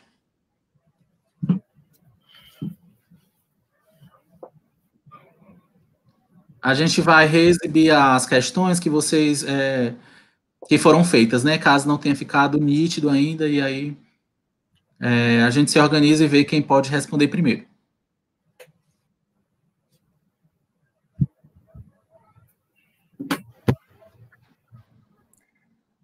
Eu é, teria um probleminha para resolver. Oi? Quer sair.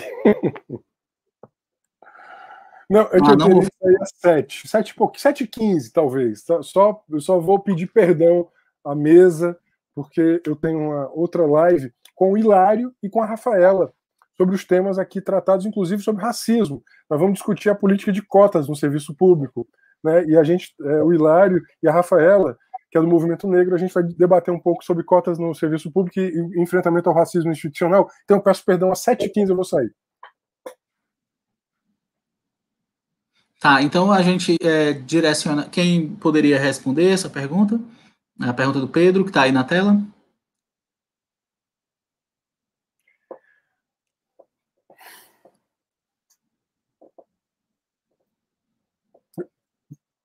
Pode ser você, Renato? Pode, eu acho que na verdade, Pedro. Bom, acho que to... nós aqui temos uma mesa que nós confluímos num ponto, né? Nós entendemos que o Estado ele não é neutro, nem ele nem está no éter, né? Veja, eu vou, eu, vou, eu vou pedir perdão aqui e vou acabar me aconselhando dos meus colegas de mesa. O Didio remonta à, à, à construção histórica do Estado brasileiro. A Ana Letícia da, do, do, processo de institucionalizações da, de da, da, segurança, em como essa segurança, na verdade, era um mecanismo de contenção dos pobres. E o Eric diz que da contradição no interior desse Estado de fato, o Estado brasileiro ele, ele não nasce para promover direitos dos de baixo, ele nasce, sobretudo, para conter né, a indignação dos de baixo. Né? É, nós, eu sou da, da, eu sou do direito, né? E nós aqui também, eu, Eric, Didio, né, a gente lembra muito disso. O dispositivo penal como um dispositivo dissuasório, um dispositivo de gerência dos conflitos sociais, ou seja, você convoca o, o dispositivo penal para fazer a contenção né, dos dissidentes. Então, na verdade, o que você tem é um longo processo, em especial que uma parcela da cidadania ativa no Brasil ela diz o seguinte: opa, alto lá, não quero essa segurança que é a segurança, na verdade, contra os pobres, uma segurança em que os pobres são os, né, os, o, o, na verdade, os é, rendidos desse processo. Aí entra um debate entre segurança pública e segurança humana, em que o Estado comunidade ele passa a arrancar do Estado aparelho, né, digamos assim, outras formas. Veja, aqui entre nós há mediadores do, da, segurança, da, da, da Secretaria de Segurança. Isso é uma conquista da sociedade brasileira. É pensar que a segurança não é só tiro, porrada e bomba, que não é só policiamento ostensivo. Então, na verdade, não é que a segurança é uma resposta do Estado.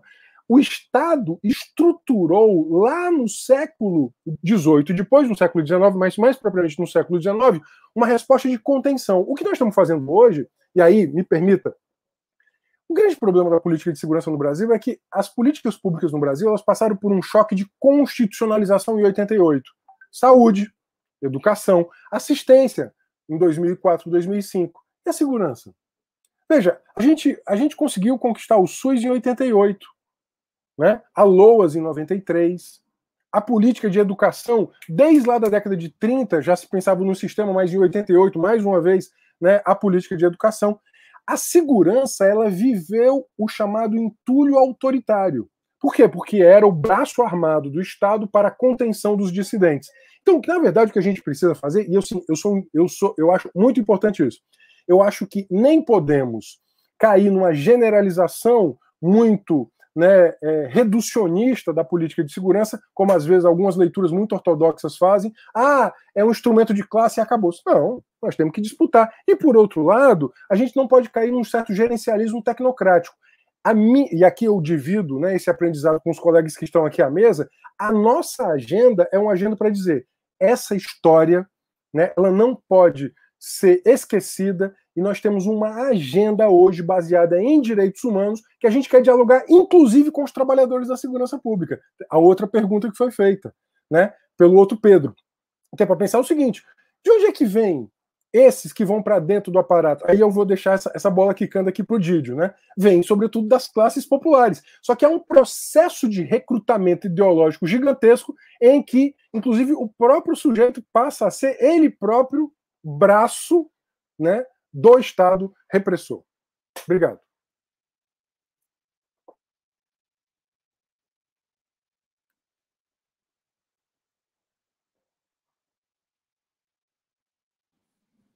obrigado, Renato. Acho que a gente pode encaminhar a primeira pergunta, né, que foi direcionada ao Gígio. É, se puder, alguém puder exibir. Só um instante. É do Franklin Dantas, né, que ele pergunta como é que poderia responder uma pergunta é, sobre os agentes de segurança, se eles percebem o pertencimento racial deles mesmos e se há mecanismos de empatia possíveis em relação né, ao movimento é, das abordagens policiais, como é que eles têm, se é possível um movimento de empatia, como é que eles se percebem enquanto é, sujeitos racializados ou não, acho que é esse, nesse sentido. Bom, é, sim e não, né? É, a primeira coisa que a gente tem que, que, entender quando a gente fala de raça, da relação entre polícia e raça, é o contexto histórico que a polícia foi criada. Né? Como eu falei na, na, na, minha, na minha fala, a polícia ela foi criada a partir do trabalho feitoral. Né? Então, a partir disso, se formou todo um caldo cultural, né? que é o que um teórico chamado Richard Reiner chama de cop culture, ou, ou cultura policial, né? Que, tem, que varia em, em, em vários países do mundo, né? que, que é, cada país tem, tem uma, uma, um tipo de cultura policial com algumas nuances, né? E no Brasil, a nossa, a nossa polícia ela tem essa característica, que é uma polícia é uma polícia que foi criada a partir de uma dinâmica racista de uma dinâmica onde o negro ele era considerado um perigoso em potencial, ele era considerado um ladrão em potencial, né? E assim, essa questão do pertencimento racial, ela não é, um, não é uma questão somente das polícias. É uma questão da nossa sociedade como um todo, né? Eu, eu nas minhas entrevistas é, lá no Lagamar, né? É, eu entrevistei um grupo de jovens, né? A maioria, todos eles eram da minha cor e mais retintos, inclusive. Né? E eles tinham uma resistência grande em se reconhecerem como negros, sabe? Por conta do, do, do, do simbolismo que o racismo tem, por conta da, do, do, daquilo que, o, que, a teoria chama de racismo estrutural. Então, é, essa autopercepção de pertencimento racial, isso é um tema extremamente polêmico, né? Eu, eu não é quando eu era criança, eu não me, ach, não me achava um homem negro. Eu vim me tornar negro depois que eu comecei a perceber alguma, alguns mecanismos de racismo, né? Depois que eu, depois que eu fui seguindo no shopping por, por segurança, depois que eu, eu fui barrado é, na portaria do prédio da minha mãe, enfim. Então, é, essa questão de, de, de autopercepção racial é uma, é uma problemática que envolve não só a polícia, mas envolve, sobretudo, a nossa sociedade, né? Aí, é, nesse sentido, a, aquela metáfora que a gente ouve muito, uma metáfora batida, né? Da polícia como espelho da sociedade, ela é, ela é completamente pertinente, né? Nós temos uma política que trabalha a partir de moldes racistas, porque nós temos uma sociedade racista. Então é isso. E a questão da empatia, eu prefiro, eu não sei se empatia é o termo correto, né? Porque um funcionário público, ele tem que ser impessoal. Existe o princípio da impessoalidade, né? Quando você fala em empatia no, no, no, no serviço público, é uma coisa meio complicada. Então, assim, é, se a polícia é, é, é, ou melhor, se, se, o policial lá da ponta, se ele adotasse o princípio da impessoalidade e o princípio da estrita legalidade, eu acho que eu já estava extremamente satisfeito, não precisaria de empatia. Só um exemplo, Franklin, para que você é, se situe na dinâmica das comunidades, é, inclusive isso aqui eu, eu, eu pesquiso muito na, na, na, minha tese, né? É o seguinte, é, a questão da invasão de domicílio, ela é uma constante, né? É algo, é algo extremamente comum, né? De repente você está lá na, na, sua casa, numa determinada comunidade pobre, de repente põe o pé na tua porta e invadem procurando uma, uma prova de um crime imaginário e, e saem como se nada tivesse acontecido, né? Isso é muito comum. E acontece essa questão da empatia, né? É, com casas que têm marcadores religiosos, né? Com casas que têm marcadores religiosos, segundo relatos da, é, das pessoas que eu entrevistei, é, as forças públicas de Estado elas não invadem, né? Que algum crucifixo, algum símbolo religioso cristão, eles não invadem. E, e isso é empatia, né? Então, assim, eu prefiro falar de, de legalidade, né? Eu acho que as práticas policiais no Brasil elas não observam é, em absoluto a, a, o princípio da estrita legalidade e o princípio da impessoalidade, né? Não precisa de empatia, não. Basta uma, basta seguir a lei. É isso.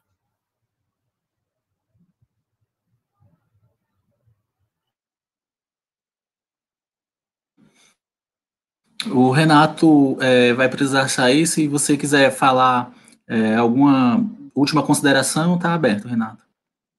Não, Demar, obrigado. Quero agradecer mais uma vez, Vieses, né? agradecer a você pela mediação tão gentil, agradecer a Ana Letícia, o Didio né? e o Eric. Um beijo para vocês. Né? Muito grato. Para nós é muito importante dizer isso. Ou seja, nós precisamos de uma política pública que as pessoas ameaçadas tenham confiança que podem ser protegidas, né? Ou seja, é, essa morte anunciada, que nem a morte do Santiago, né, do, do romance do Garcia Marques, ela pode ser evitada. Agora, para isso, a gente precisa de política de proteção e mediação de conflitos. Aqui tem dois mediadores, né, já vi nos comentários, tem dois mediadores.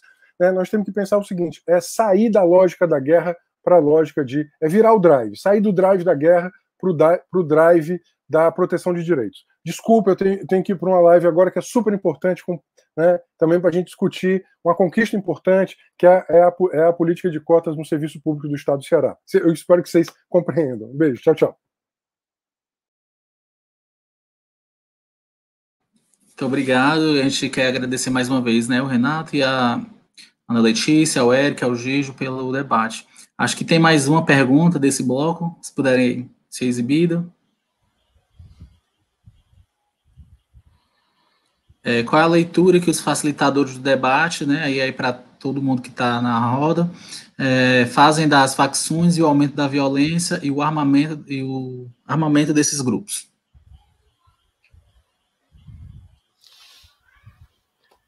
Letícia, se me permite dar uma palavrinha, eu sei que você é, é, especialista na segurança pública, mas, assim, a partir também da, da perspectiva que nós temos do, do, aumento gradual da violência que repercute na, no, no público que, que chega aos programas de proteção, uh, há uma leitura histórica que a gente faz da questão dos últimos 30 anos do estado do Ceará e de Fortaleza, não é, é sobre o enriquecimento não do Estado ou enriquecimento com distribuição de renda, mas uma acumulação de riquezas na nossa elite, ou, ou, um processo de elitização da sociedade cearense muito acentuado e necessariamente o, aumento da, da, da, dos recursos né, disponíveis circulando dentro do Estado.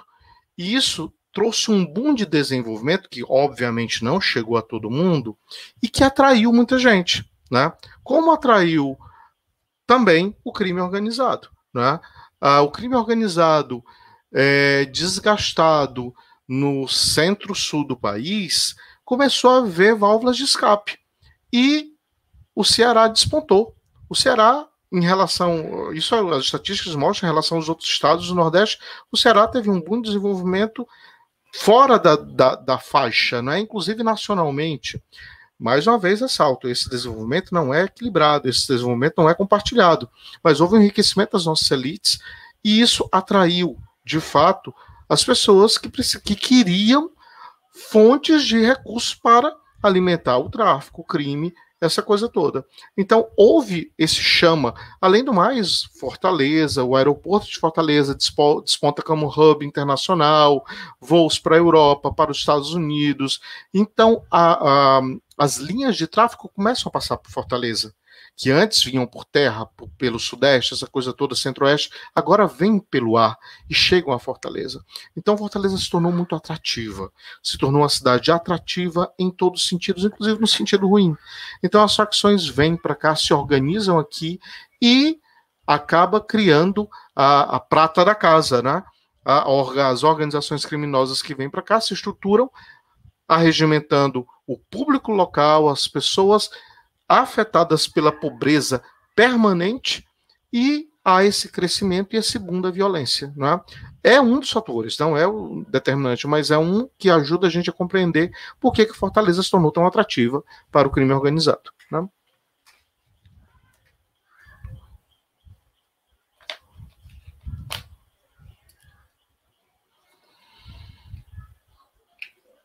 Alguém mais gostaria de considerar alguma coisa? Bom, é, sobre essa questão das facções, né? Rapidamente, eu vou tentar falar sobre essa questão das facções. É, de fato, é, um, é algo que é, né, é um complicador na política de segurança pública, não tenho a menor dúvida. Mas é, eu acho que as facções, é, eu concordo muito com o que o Eric disse, né, com essa migração. O Eric, a Ana Letícia, o Renato disseram essa nordestina, nordestinização sou péssimo para falar isso, nordestinização do crime, né, da, da é, o, o, de certa forma, o, os, essas facções elas saíram do sul e do sudeste e vieram para o, nordeste, mas é, eu vou mais além. A professora Glória Diógenes, né, que é uma das minhas referências intelectuais, ela nos anos 90 ela fez uma, uma pesquisa que originou um livro, né, que é um clássico lá na, nas ciências sociais, que é cartografia da é, cartografia da, da violência, né, gangue de galera de hip hop. Nos anos 90, no começo dos anos 90, ela já apontava para essa beligerância, né? Tinha uma, uma certa uma, uma rivalidade entre a gangue do Lagamar e a gangue da Aerolândia, né? Tinha isso. E o que que o governo do estado fez? O que que o governo do estado, é, Ciro, Tasso, Tasso, é, Cid fizeram, né? Nesse, nesse tempo, lavaram as mãos, entendeu? Eles que se matem, né? Tinha muito essa coisa deles que se matem. Então é o que eu chamo de necropolítica por, por omissão. O Estado ele não interveio quando quando quando realmente era preciso, quando a coisa estava começando. E aí, se você pegar as facções de hoje, com esse armamento que eles têm, né, com, essa, é, com esse poder bélico que eles têm, é, ele, ele, ele, essas facções elas vêm, elas têm a mesma tônica lá do, das gangues de galeras dos anos 90. Então, de certa forma, existe uma certa omissão do Estado no sentido de deter esse avanço das facções, né, esse aumento, esse, essa macrocefalização das facções. E agora, como num passo de mágica, o Estado cria uma política extremamente bélica, beligerante, é, para conter essa, essa onda, né, essa, essas facções. E, infelizmente, isso não vai acontecer. Não vai. Isso só é, é, é o que o Vacan chama de populismo penal, né? Só para ganhar voto e pronto, né? Eu não sei se vocês lembram do, do Cid Gomes. Foi uma cena que foi muito. Tá, tá muito fresquinha na minha memória, né? Duas cenas né, que eu vi. A primeira foi quando foi lançado o Ronda do Quarteirão. O Cid Gomes desfilando em carro aberto. Inclusive, eu fiquei empolgado com esse programa. Eu, acredito, eu acreditava, né? Porque, ao meu ver, era um programa interessante, porque trabalhava na perspectiva do policiamento comunitário. E uma outra cena também que me foi muito. Duas cenas, na verdade. Uma foi a inauguração de um, de um batalhão do raio no interior, que o Camilo, é, através do discurso, enaltecendo o raio. E a outra foi que eu fui fazer uma etnografia no desfile 7 de setembro. Né? para tentar sentir como a população cearense ela trabalhava com a questão da militarização, né? Eu cheguei lá no desfile, aí tinha uma, uma um boneco inflável do, do então candidato, né? É, Bolsonaro, enorme, né? Aí eu, eu já fiquei, já fiquei assim, me, é, já, já, já fiquei em alerta, né? Já fiquei atento. Aí passou o exército, as pessoas batiam palma. Passou a marinha, as pessoas batiam palma. Passou a aeronáutica, as pessoas batiam palma. Mas escolas, o pessoal virava as costas, enfim. A polícia, alguns setores da polícia. Gente, quando veio o raio, as pessoas se apinhavam. Elas ficavam enlouquecidas. E eles faziam aquelas performances, né? Aquelas coisas, enfim, de com a carabina. Então, o que, que é isso, né? O raio é uma política que dá voto. Né? Não é uma política que que assim que tenha uma uma pode até ter uma eficácia, mas o raio ele é eficaz para quem, né? E o que que ele simboliza, né? Qual é o tipo de segurança pública que que a população quer, né? E qual é o tipo de comunicação que esse modelo de segurança pública preconizada pelo raio faz com as subjetividades, né, com a cultura, enfim. Então isso, isso é muito é muito interessante, né? Então, assim, é, o aumento da violência, isso, isso é fato, mas existe também uma fetichização é, da hipermilitarização e uma fetichização da violência do Estado. Porque polícia boa é aquela polícia que chega e bate, né? não a polícia que chega mediando. Isso está muito introjetado nas nossas subjetividades. É, concordo muito com o Gigi, assim, muito é, expressiva sua resposta, né? Eu acho que também é, pensar que essa violência ela é preconizada não somente pelos grupos, né, ligado aos grupos que disputam o crime, mas também a partir dessa relação fetichista, né, que você está aí colocando em relação às forças é, de segurança. Tem uma última pergunta. É, a gente já quer se desculpar de antemão de não poder ler todas as perguntas e debater todas as perguntas, dado o avanço do horário. É, mas é, já de antemão agradecemos a participação de quem né, pôde pontuar alguma questão, é, enfim, fazer alguma consideração no nosso chat.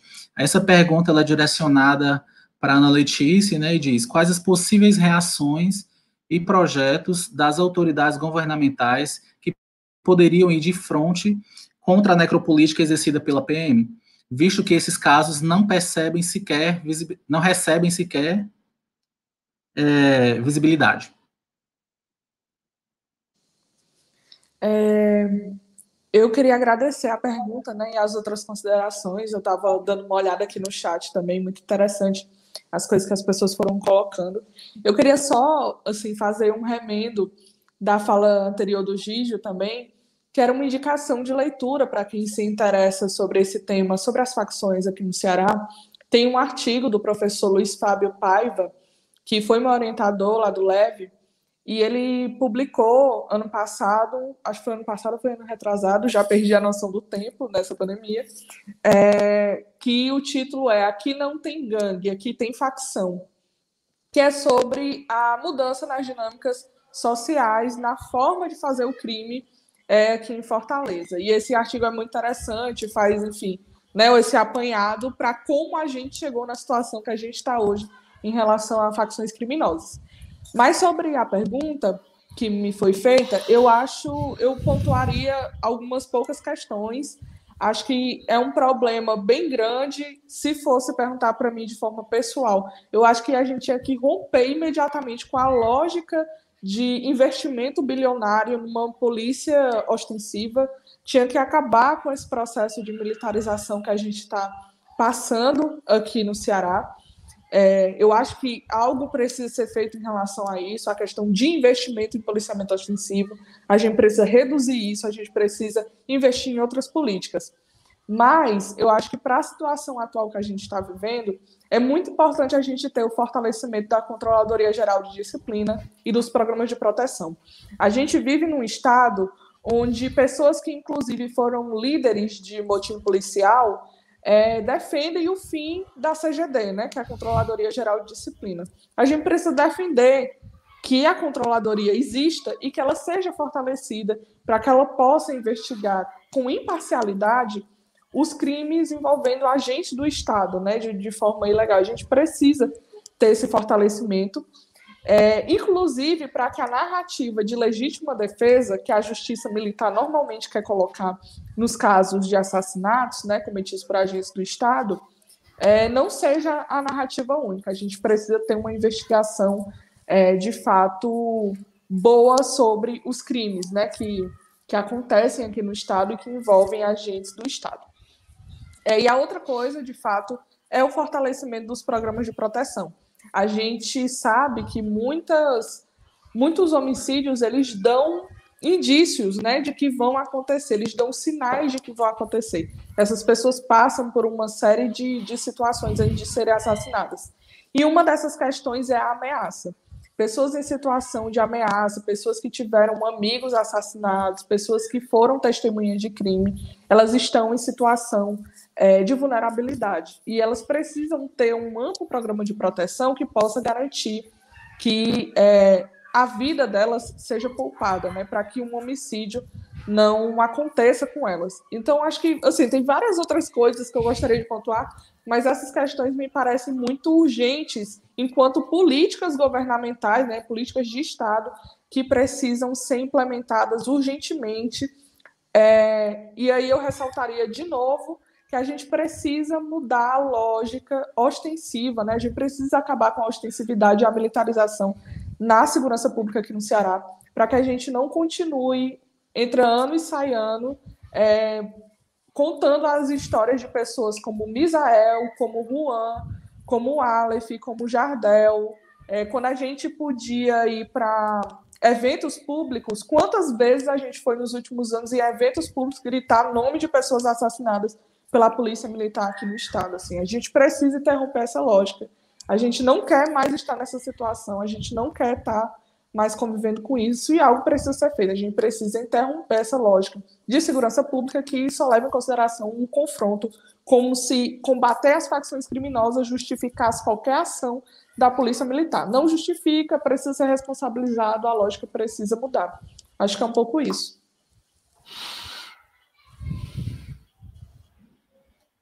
Excelente consideração, Letícia. Acho, concordo com você e reitero a sua fala Acho que é nesse sentido mesmo, de é, a gente precisa disputar o campo das políticas públicas, né? É, porque é aí onde a gente pode é, estabelecer algum tipo de fazer diferente que rompe com essa lógica, né? Que está orientando, os dispositivos de segurança, né? Não somente relacionada à questão das guerras de drogas, mas na verdade uma guerra estabelecida à população preta, pobre, periferizada, né? muito grato às considerações de todas, todos e toda. É, foram ricas contribuições da banca. A gente gostaria de encerrar essa mesa ouvindo é, alguma consideração final, caso alguém a tenha a fazer.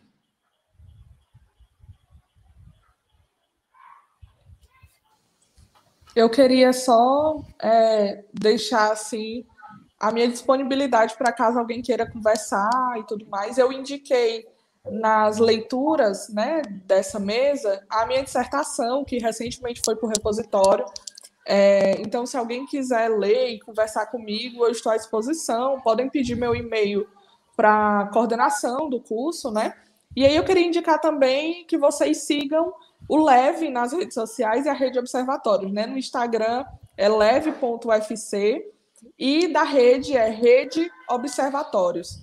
É, lá tem os sites, tem onde a gente publica os nossos relatórios, nossos boletins, e vocês podem acompanhar um pouco do trabalho que a gente tem feito né, na Rede Observatórios desde maio de 2019.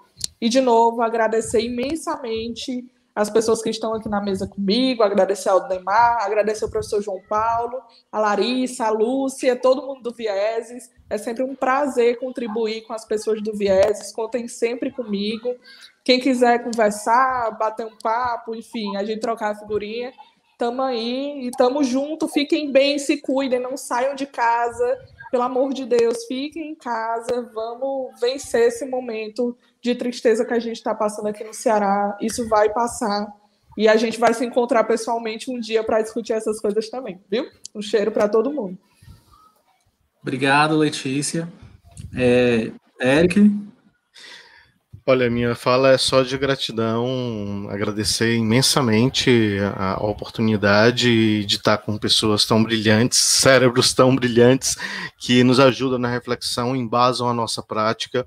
É, quando eu crescer, quero ser como vocês, tá? E o desafio realmente é muito grande. Nós sonhamos com uma sociedade diferente e tentamos construir isso com a prática e com a boa fundamentação disso, não é? é acreditamos num estado diferente, acreditamos numa sociedade diferente e começamos fomentando aqui.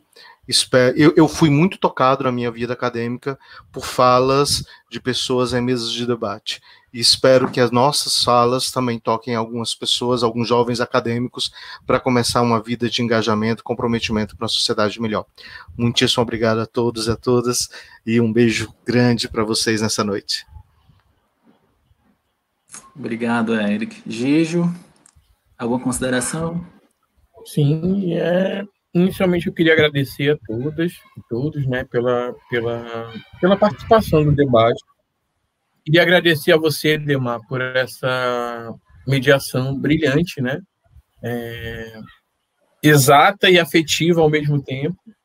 A Letícia, né, que tem um tempão que a gente não se vê, né, pessoalmente, mas eu morro de saudade de, de cruzar com ela nos corredores lá da sociologia, de abraçar, enfim, de conversar, de saber de como ela está ao Eric, esse amigo de quase 30 anos, né, Eric? Gente... Não entrega, Diego. Né, entrega. É. Ao Eric, então, que é uma, um, uma das pessoas que eu mais admiro, é um dos intelectuais, assim, fantástico, um militante de direitos humanos, né? O Eric, ele é um, ele é um militante de direitos humanos histórico, ele foi um dos fundadores do SEDECA, eu quero deixar isso registrado, né? Muito poucas pessoas sabem disso, que ele, ele que, que lançou a pedra fundamental do, do, que é o SEDECA hoje, né, lá no começo dos anos 90, é, e agradecer, né, e dizer também que fiquem em casa, né, sigam a ciência, não sigam a esse presidente maluco, não tomem cloroquina, invermectina, nada disso, fiquem em casa. A única, a única medida eficaz para Covid-19 é o isolamento social. E ponto. Um beijo. Obrigado mais uma vez, Ana Letícia, Eric, Gijo, ao Renato, que não está mais aqui. Foi um prazer é, mediar essa mesa, essa discussão com pessoas que eu admiro, né, e, e por quem nutro também um sentimento de amizade muito grande. Ana Letícia, minha contemporânea do mestrado, né, é, Gijo é um sentimento de amizade incrível. Eric não conhecia, mas passo a admirar muito seu trabalho. O Renato, né, esse expoente né, da representação pública e política é, que a gente tanto admira.